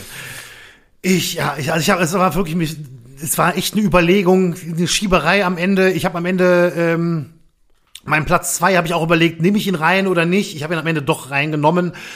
Äh, du wirst gleich, wenn wir da sind, äh, erfahren, was es bedeutet. Ansonsten war das hier lange Zeit mein Platz zwei. Es ist jetzt doch mein Platz drei geworden und es ist, äh, ich habe mich entschieden für den jüngsten Boxweltmeister aller Zeiten, nämlich für Wilfred Benitez. Das ist nämlich ein, ein Typ, der mich auch schon immer fasziniert hat, muss ich echt sagen, weil er ist der einzige Boxweltmeister der Geschichte mit unter 18 Jahren. Ne? Und ähm, das hat nur ein einziger geschafft der noch 17 Jahre alt war, äh, Boxweltmeister zu werden. Benitez äh, wurde 1973 im Alter von 15 Jahren Profi in seiner Heimat Puerto Rico. Das ist jetzt in Puerto Rico oder in Mexiko nicht so ungewöhnlich, dass da schon welche mit 15 Profi werden. Canelo Alvarez zum Beispiel, einer der bekanntesten heutzutage, ist ebenfalls mit 15 äh, schon Profi geworden. Aber äh, Benitez damals in, seinen, in den ersten zwei Jahren seiner Karriere gewann er seine ersten 25 Kämpfe in Folge und bekam dann am 6. März 1976 eben schon die Chance, um die Weltmeisterschaft im Leichtgewicht zu boxen. In seiner Heimatstadt San Juan in Puerto Rico boxte er gegen den langjährigen Weltmeister, also wirklich ein Topmann damals, Antonio Cervantes. Der war damals 30 Jahre alt, seit knapp vier Jahren Weltmeister und hatte den Titel schon zehnmal verteidigt. Doch Benitez, klarer Außenseiter bei den Buchmachern, schaffte die Sensation unter anderem, und das finde ich ist auch so, eine, so ein toller Side-Fact bei, bei seiner Geschichte, vor den Augen vieler seiner Mitschüler, weil er in San Juan lebte und zur Schule ging, sind ganz viele von seinen Mitschülern da gewesen, als der mit 17 Jahren ähm, nach 15 Runden, einem Kampf über 15 Runden damals ja natürlich noch in den 70ern, ähm, per Punktsieg den WM-Titel im Leichtgewicht gewann und ich glaube, vermutlich glaube, ist, ist es ein Rekord für die Ewigkeit. Ich glaube nicht, dass es jemals wieder jemand schaffen kann, auch nur äh, so jung Boxweltmeister zu werden, weil die allermeisten, die allermeisten werden ja gar nicht Profi in dem Alter. Ne? Also es wäre schon, ich weiß nicht, wie das klappen soll. Also er war, um das jetzt nochmal ganz klar zu sagen, er war Boxweltmeister mit 17 Jahren, 5 Monaten und 23 Tagen. Ich glaube übrigens auch nicht, dass Mike Tyson, der kommt jetzt hier nicht rein, der war ja mit 20 der jüngste Schwergewichtsweltmeister aller Zeiten. Ich glaube auch das ist ein Rekord für die Ewigkeit. Aber das hier sowieso, ich. Ja, du musst ja erstmal irgendwie auch eine Leiter erklimmen. Du musst Eben. dich ja erstmal überhaupt dafür, Eben. Dafür qualifizieren sozusagen, genau. um irgendwann mal eine WM-Chance zu kriegen. Also von daher, ähm, hätte ich das jetzt überhaupt gar nicht für möglich gehalten, dass ein Boxer bei dir in der Top 3, also ich hatte nee. eher so Sorge, äh, äh, nicht, dass wir hier zu viel Überschneidung haben, aber dass da jetzt jemand kommt, von dem ich noch nie gehört habe, sollte ich jetzt doch ein bisschen überraschen. Ich wollte, also Wilfred Benitez, aber es ist ja völlig ja, berechtigt. Also, also es ist ja ein super Rekord, also eben, ja. Eben und der ist auch spät, also das es war jetzt kein One-Hit-Wonder, der hat später noch WM-Titel in zwei anderen Gewichtsklassen geholt, ist in der International Boxing Hall of Fame, hatte Kämpfe gegen Sugar Ray Leonard, Thomas Hearns und so einige der größten Namen der 80er auch noch gehabt und ähm, deswegen habe ich den hier mit reingenommen und ich muss wirklich sagen, ich, dieser Gedanke, wenn du so einfach so drüber nachdenkst, du sitzt irgendwie, weiß ich nicht, Dienstag neben dem im Matheunterricht und am Samstag guckst du zu, ja, ja. wie der Boxweltmeister wird bei den Profis. Ja, das ist einfach nur der Knaller. Also diese Geschichte finde ich, die, muss ich sagen, die lässt mich doch sehr äh, schmunzeln. Ja, das ist mein Platz Super. drei. Gute Geschichte. Ähm, mein Platz drei, da bin ich mir relativ sicher. Also ich behaupte, sehr viele kannten deinen Platz drei nicht. Das wird bei meinem anders sein. ähm, Sie begann als, ich nur beim ersten Satz, sie begann als Fünfjährige mit dem Schwimmen. Da müsste eigentlich schon, ich schon eine starke äh, klar sein, um, um, um wen es geht. Dann war sie sieben und damit die jüngste, die im Ostberliner Schwimmtrainingszentrum aufgenommen wurde. Und sie war gerade einmal 15 Jahre alt, als sie den ersten Weltcupsieg über 100 Meter Freistil holte und auch sogar mit 15 einen Weltrekord aufstellte. 50 Meter Freistil auf der Kurzbahn. Natürlich ist die Rede von Franziska van Almsig ähm, und wenn wir im Jahr 1992 äh, sind, ja, dann sind wir auch bei den Olympischen Spielen in Barcelona. Da hat sie im Alter von 16 Jahren äh, nee, im Alter auch von 15 Jahren noch, äh, zweimal äh, olympisches Silber geholt und auch zweimal Bronze, jeweils äh, immer einmal einzeln, einmal in der Staffel und ähm, war, wurde dadurch, und ähm, das muss man einfach sagen, der erste ganz große gesamtdeutsche Sportstar nach der Wende, zusammen wahrscheinlich mit Katrin Krabbe, die äh, haben wir ja auch schon mal eine Folge drüber gemacht, die Leichtathletin, die Sprinterin, die ja auch 1992 äh, zwar nicht bei den Olympischen Spielen, da äh, war sie ja, soweit ich weiß, dann nicht mehr so erfolgreich. Boah, ich habe die Folge gemacht, aber es ist halt schon alles lange her. Auf jeden Fall ist sie 1992 in Tokio Weltmeisterin geworden über 100 Meter und das war die ganz große Sternstunde von Katrin Krabbe. Äh, und die beiden äh, zusammen, die natürlich einiges vereinte, dann äh, beide eben aus der ehemaligen DDR, beide natürlich auch sehr gut aussehen. Katrin Krabbe damals aber dann schon auch deutlich älter, die war ja nicht so, so super jung, die hatte ja auch schon in den 80ern äh, Erfolge gehabt. Aber bei Franzi van Almsig eben, auch das passiert, diese ganz großen Geschichten eben lange, lange bevor sie volljährig wurde und ähm, da gibt's aber, habe ich ja auch gesagt, eine riesengroße Auswahl an, an Sportlerinnen und Sportlern, die da in Frage gekommen wären. Aber für mich der Grund, sie in die Liste aufzunehmen, ist, dass sie bis heute äh, für mich eigentlich das Gesicht des deutschen Schwimmens ist. Wir hatten äh, nachher Britta Steffen, wir hatten auch noch einen Paul Biedermann, wir hatten auch noch wirklich viele, viele andere. Wir haben auch mal, ich irgendwann auch mal gesagt, ich fand Sandra Völker damals auch total mhm, toll. Die war auch mal in der Top 3 von dir. Aber ja. Ja, genau. Ähm, und ähm, aber Franzi van Almsig ist bis heute, obwohl die gar nicht so, die ist viel mehr heute immer noch auch so, so, so, so, so ein deutsches Sportgesicht. Ja. Und das, ja, was ist auch immer wieder präsent, Jahre, nachdem so, die ja ist auch immer wieder präsent, ist auch unheimlich sympathisch und äh, aber irgendwie, sie ist halt die Person, die immer noch Schwimmen verkörpert. Und das, obwohl sie ja auch für mich und in der Zeit 1992 äh, da den, den Titel geholt hat. Gut, da war sie 15, aber da war ich äh, äh, sechs. So, also das war jetzt, äh, das war jetzt nicht die Zeit, aber natürlich dann die spätere Zeit. Es folgten ja noch sehr, sehr viele Titel. Äh, zweimal Weltmeisterin geworden, viele ähm, Weltrekorde aufgestellt. Mittlerweile natürlich auch, muss man ja sagen, ja auch gebrochen. Aber trotzdem, das Einzige, was ihr so äh, verwehrt geblieben ist, war eine olympische Goldmedaille. Die hat sie nie geholt, aber ähm, noch weitere olympische Medaillen eingesammelt, eine Wahnsinnskarriere, äh, eben nicht nur vor dem 18. Geburtstag, sondern auch danach. Aber klar, das große Märchen, äh, Märchen von und um Franziska van Almsig begann eben als sie 15 war. Und dementsprechend klar, dieser Platz äh, sehr verdient in dieser äh, Top 3 absolut äh, verdient. Der, der wäre auch fast eine Übereinstimmung gewesen. Ich war, ähm, also ich sag mal so, ich glaube, sie wäre meine vier gewesen, wenn man so weitergehen würde. Also die habe ich ganz oben bei den mhm. Honorable Mentions gehabt, ja. Franziska van Amsig, ohne Zweifel mit dabei. Mein Platz zwei, das ist jetzt an einem, einer der Plätze, wo ich dann am Ende doch gesagt habe, nee, der muss hier rein. Das ist einfach, ich lüge mich jetzt hier nicht selbst an, auch wenn es einer ist, der sicherlich schon mal in Top 3 bei mir war 17 Jahre, sieben Monate und zwei Tage, so alt war okay. Boris Becker, als er 1985 zum bis dato jüngsten Grand Slam-Gewinner der Männer in der Tennisgeschichte wurde. Äh, der Rekord wurde ja später von Michael Cheng gebrochen. Den habe ich übrigens auch auf meinen Honorable Mentions. Ähm, ich fand den auch immer cool, muss ich sagen, in den 90ern. Der hat ja schon 1989 damals die French Open gewonnen mit 17. Achso, ich das wusste ich nicht. Okay. Sag ich dir ganz, nee, das wusste ich okay. nicht. Ähm, aber Boris Becker, das ist ja so einer der wirklich der, der größten Helden meiner Kindheit aus den 90ern. Äh, wirklich diese, diese Geschichte als fast unbeschriebenes Blatt nach Wimbledon, ungesetzt und dann dort der erste deutsche Wimbledon-Sieger werden, der bis heute jüngste Wimbledon-Sieger bei den Männern und natürlich auch der Mann, der einen wirklich nie dagewesenen Tennis-Hype in Deutschland ausgelöst hat. Natürlich dann noch mit Unterstützung von Steffi Graf äh, in den Folgejahren. Äh, Becker gewann ja darauf, im Jahr darauf direkt wieder Wimbledon. Es folgten noch vier weitere Grand Slam Turniersiege. Ihr kennt die Geschichte ja natürlich auch. Und ähm, wie gesagt, ich muss ihn, auch wenn ich ihn schon mal in einem Ranking hatte, ich hatte ihn, glaube ich, weiß nicht mehr, entweder 80er oder 90er, ähm, damals unsere Top-Sportler, da war ich mir ziemlich sicher, dass er da in einer der beiden bei mir dabei war. Mhm. Äh, musste ich ihn hier wieder reinnehmen. Also ich weiß, dass er bei dir normalerweise auch drin gewesen wäre, wenn wir jetzt zum so ersten Mal darüber sprechen ja, ja, würden, klar. klar. Aber ähm, ja, das war jetzt nur, dass ich mir dieses Verbot, sage ich mal, selber ich auferlegt hatte. Ähm, ansonsten, also wir haben ja jetzt gerade gestern, ähm, wir nehmen jetzt am, am Samstag auf, gestern die die Trauerfeier von von Franz Beckenbauer hat ja stattgefunden. Ähm, auch wirklich ja sehr sehr groß aufgezogen. Die die Anteilnahme im ganzen Land wahnsinnig groß und ähm, in, in diese Kategorie. Ich will das jetzt gar nicht der eine noch höher als der andere, aber es gibt eben nur sehr, sehr wenige äh, deutsche Sportlerinnen und Sportler, wo das ganze Land einfach auch, also wo es auch vielleicht einfach eine, eine Bekanntheit von annähernd 100 Prozent gibt, immer noch.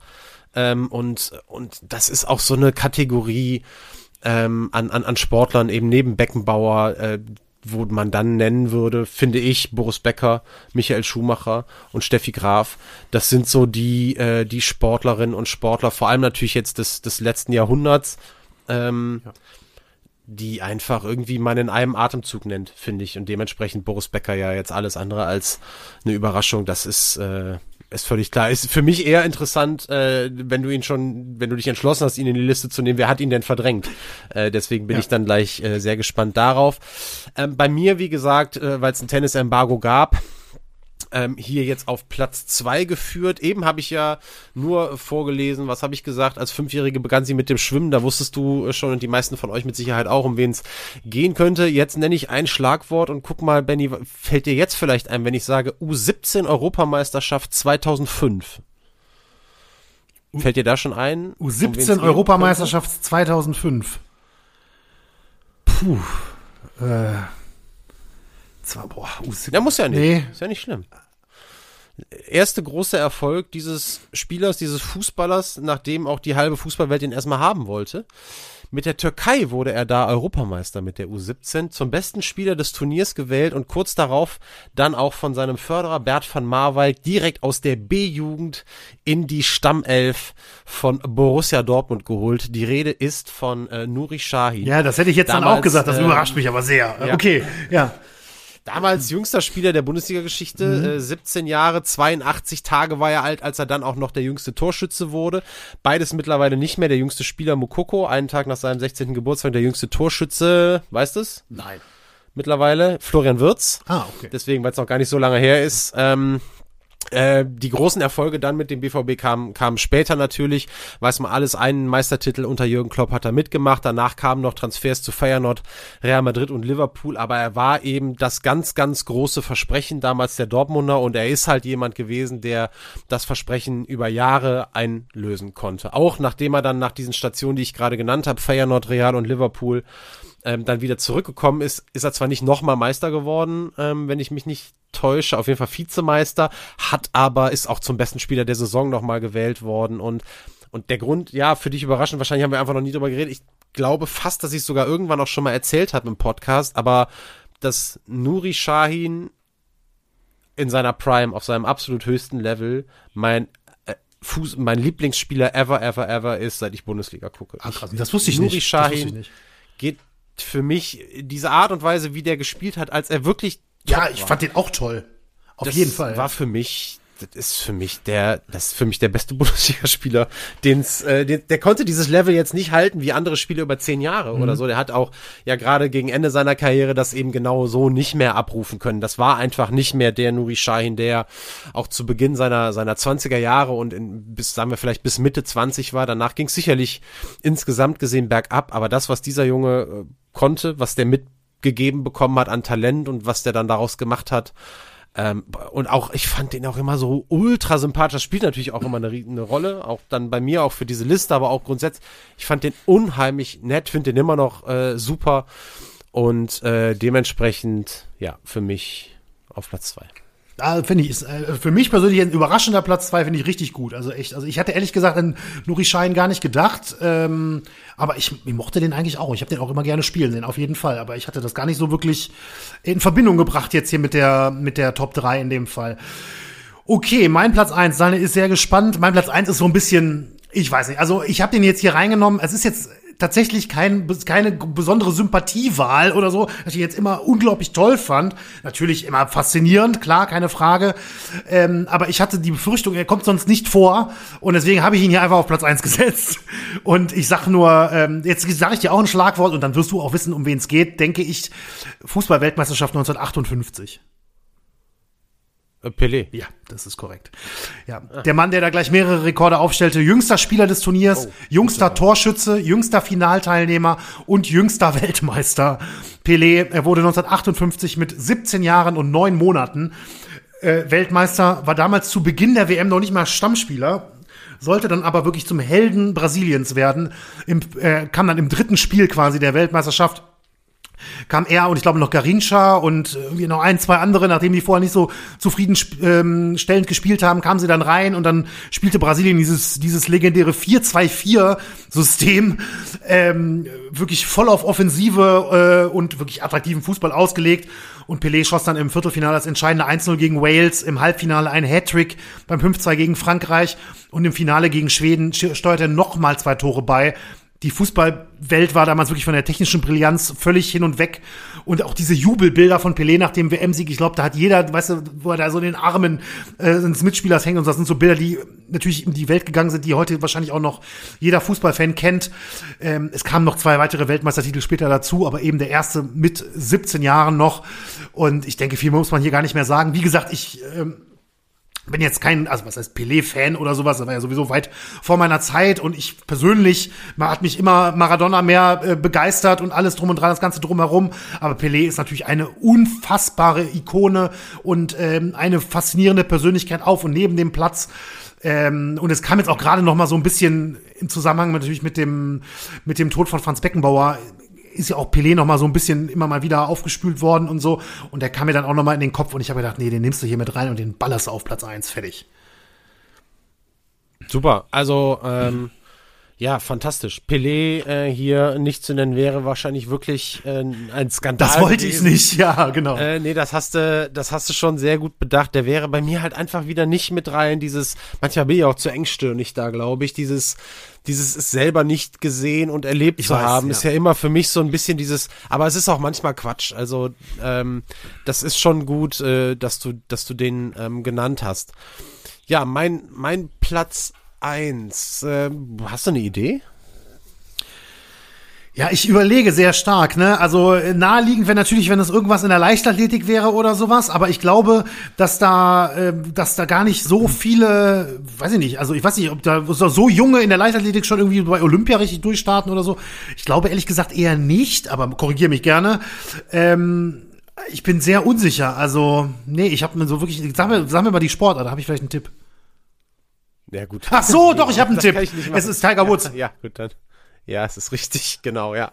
Es ist Tiger Woods. Hätte ich jetzt Golf gesagt, das wäre dann kein Tipp mehr gewesen. Das wäre so klassisch skandalös. Nee, aber jetzt fiel es mir gerade, während ich über Sportarten nachgedacht ja. habe und bei dir kam gleich Golf in den Kopf und dann hatte ich direkt die Verbindung, ja. Ja, okay. Nee, also es ist, äh, es ist Tiger War der mit, der mit 17 Golfer. schon ähm, auf der PGA Tour? Nein, nein, nein, nein. Ach so. Nee, genau. Okay. Also das, das ging auch gar nicht. Ähm, aber, und das ist aber wirklich auch das Krasse, weil natürlich bringt man mit Tiger Woods in erster Linie die Major-Siege zusammen. Ja. Und als er dann 1997 das erste Mal das Masters gewonnen hat und auch schon vorher die Turniersiege, wo er selber gesagt hat, Hello World und so weiter, aber Tiger Woods war schon vorher. Das ist nicht so, als wäre Tiger Woods wie Phoenix aus der äh, Asche auferstanden mhm. oder äh, äh, empor äh, gekommen und hätte äh, völlig überraschend für alle. Das war natürlich überraschend, dass jemand, der so jung ist, nachher so ein mit einer ganz anderen Art und Weise Golf zu spielen, äh, ein, äh, ein, ein, ein Profifeld so dominiert in so jungen Jahren. Aber da war er, das wäre nicht bei uns reingefallen, weil das eben nach seinem 18. Geburtstag war. 21 war er, glaube ich, bei, bei seinem Masters-Sieg, äh, bei seinem ersten mhm. Masters-Sieg. Aber Tiger Woods hat vorher schon geschafft, was kein anderer Golfer äh, geschafft hat und möglicherweise auch kein anderer Golfer jemals schaffen wird. Also, aber fangen wir sogar noch früher an. Also Tiger Woods ist wirklich, und deswegen passt es auch so gut zur Capriati-Folge, Tiger Woods ist jemand, der von Beginn an wirklich auch von seinem Vater dazu gebracht wurde, Golfprofi zu werden. Sein Vater Earl Woods hat ihn von Beginn, es gibt ja, irgendwann habe ich das auch mal verlinkt in der Tiger Woods Folge, mit Sicherheit muss das gewesen sein, äh, über den, über diese Skandale haben wir ja auch schon häufig gesprochen. Übrigens damals auch meine Nummer eins bei den größten Sport-Comebacks. Richtig mit seinem Masters-Sieg dann 2019 im Egal. Der war ja schon im Alter von drei Jahren, hat er seine Golffähigkeiten im Fernsehen vorgetragen. Ja, ich, er hatte der schon seinen Szene, ersten ja. TV-Auftritt. Mhm. Und ähm, auch das alles ähm, mit seinem Vater, da muss man aber schon sagen, insgesamt sicherlich auch der Vater alles andere, als dass der nur den Spaß im Vordergrund gehabt hätte oder im Sinn gehabt hätte, dass sein Sohn vor allem Spaß haben soll. Der sollte in allererster Linie der beste Golfer der Welt werden. Das war so geplant und das ist so gekommen. Aber wenn man auch sieht, wie Tiger Woods auch der erwachsene Tiger Woods mit seinem Vater umgegangen ist und wie er heute über seinen mittlerweile verstorbenen Vater spricht, das war immer ein intaktes Verhältnis mhm. äh, zwischen Tiger Woods und seinem Vater. Das ist sicherlich auch ein Unterschied ähm, zu, zu, zu Capriati oder wie wir heute äh, gelernt haben, auch zu Mary Pierce. Ähm, Das äh, ist, ist sicherlich was anderes, aber äh, Tiger Woods eben, auch wenn es alles so ein bisschen vom Reißbrett geplant war, hat immer die Möglichkeit bekommen, seinen eigenen Stil im Golf auch durchzuziehen und auch die mentale Stärke, die der entwickelt hat, ist ja das, was ihn eigentlich wirklich immer dann auch zu diesem Monster gemacht hat. Und das war ja eben schon sehr früh. Er hat ähm, vor seinem 18. Geburtstag dreimal hintereinander die US Junior Amateur Championship gewonnen. Das wichtigste Juniorenturnier der Welt, äh, überhaupt Juniorenturnier der Welt, das ist ja gar kein Profiturnier. Und auch dreimal die US Amateur Championship, das größte, weltweit wichtigste Amateurturnier. Und es ist keinem einzigen Spieler auf der ganzen Welt gelungen, eines der beiden Turniere überhaupt nur zweimal zu gewinnen. Mhm. Geschweige denn dreimal in Folge. Das ist unglaublich, dass das, was Tiger Woods in seinen größten Jahren nachher durchgezogen hat, wirklich ja vier, fünf, sechs Golfturniere hintereinander zu gewinnen, das passiert einfach nicht mehr. Das gibt's einfach nicht. Wenn jemand mal zwei Golfturniere hintereinander gewinnt, ist das eine absolute Ausnahmesituation. Und Tiger Woods hat wirklich ja äh, irre Dinge gemacht. Was weiß ich, wie viele Turniere der in einer Saison gewonnen hat, wie viele hintereinander. Aber dass es eben so früh schon angefangen hat, das ist, glaube ich, ganz vielen gar nicht so bewusst. Ja. Der hat die Rekorde aufgestellt, bevor der überhaupt auf die PGA Tour kam und das alleine wären, sind, sind, sind Hall of Fame äh, Leistungen. Das ist un unglaublich.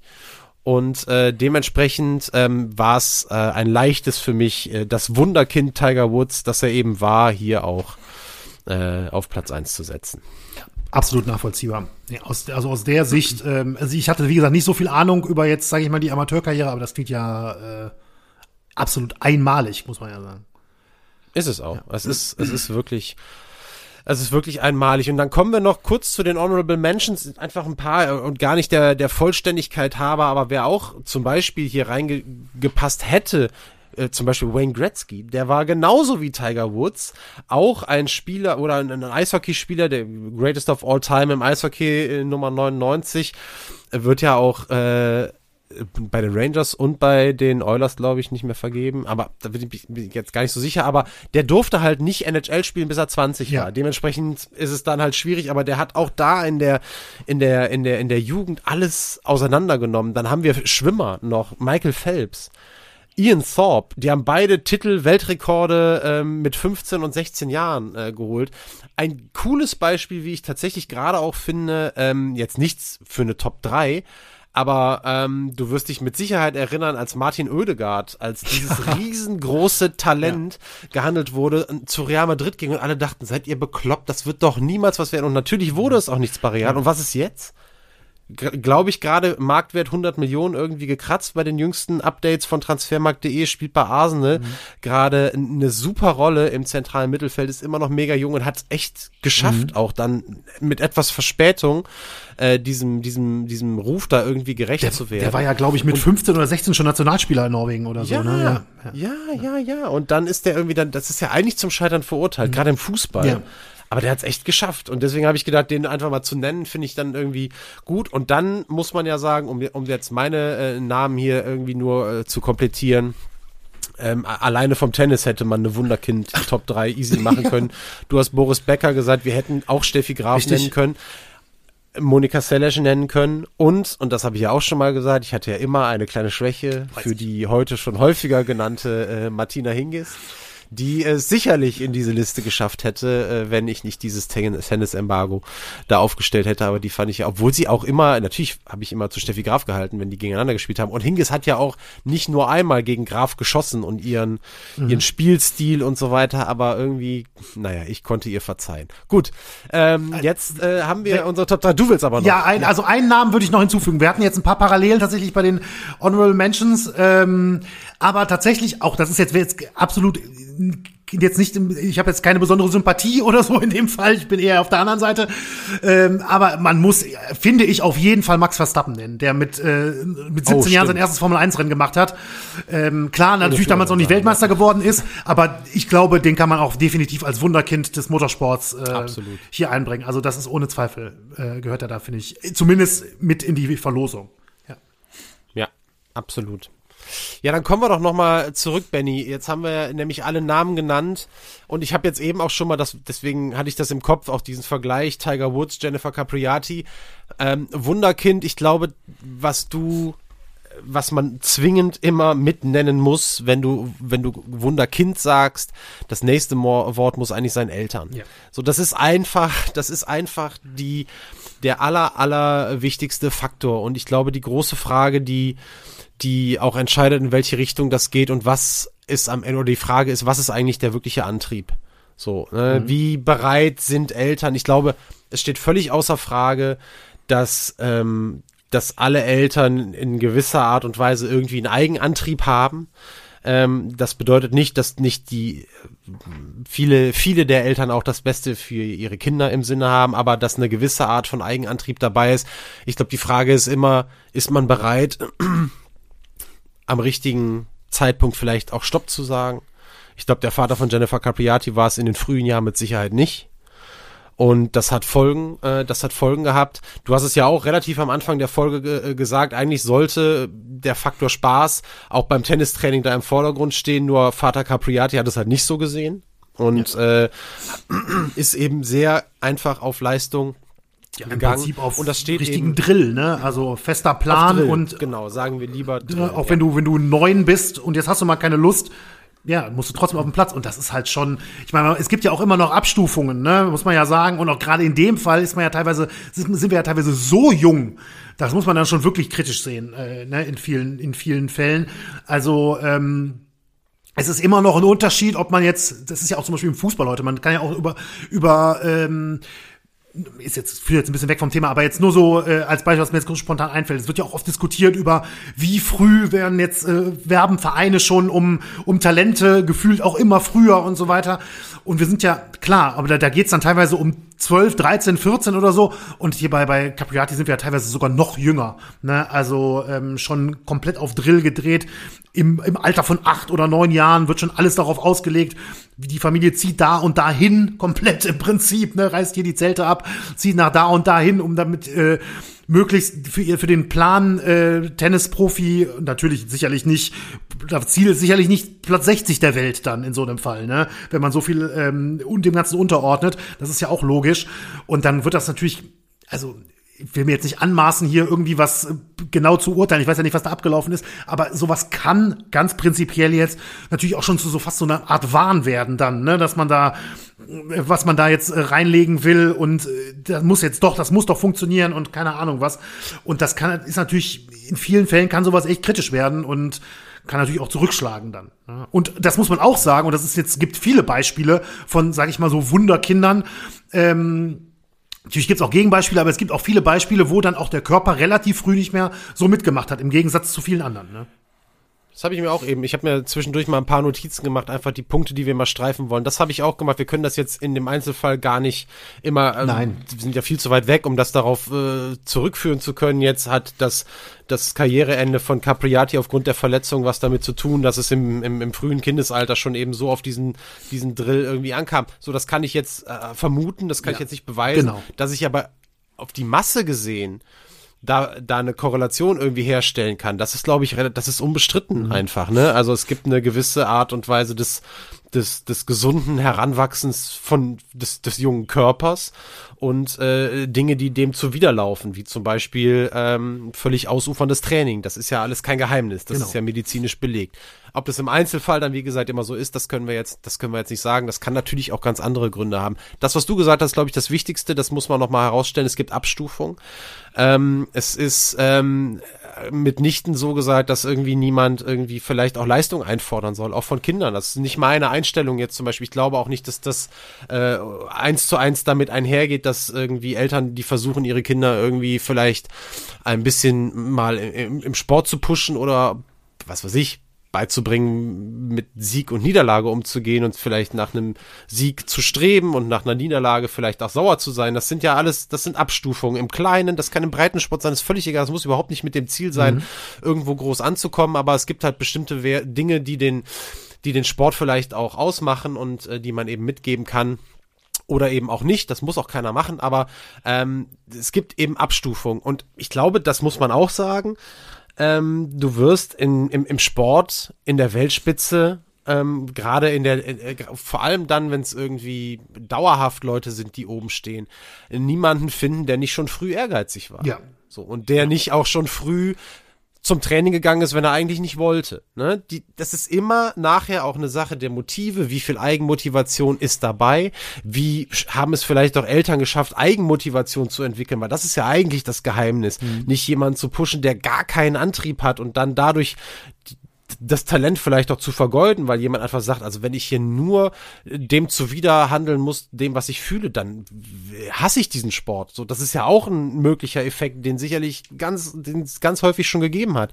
Wie ist es denn vielleicht möglich, Eigenmotivation zu entwickeln, dass irgendwann Kinder, Jugendliche von sich aus sagen, ich will ehrgeizig sein?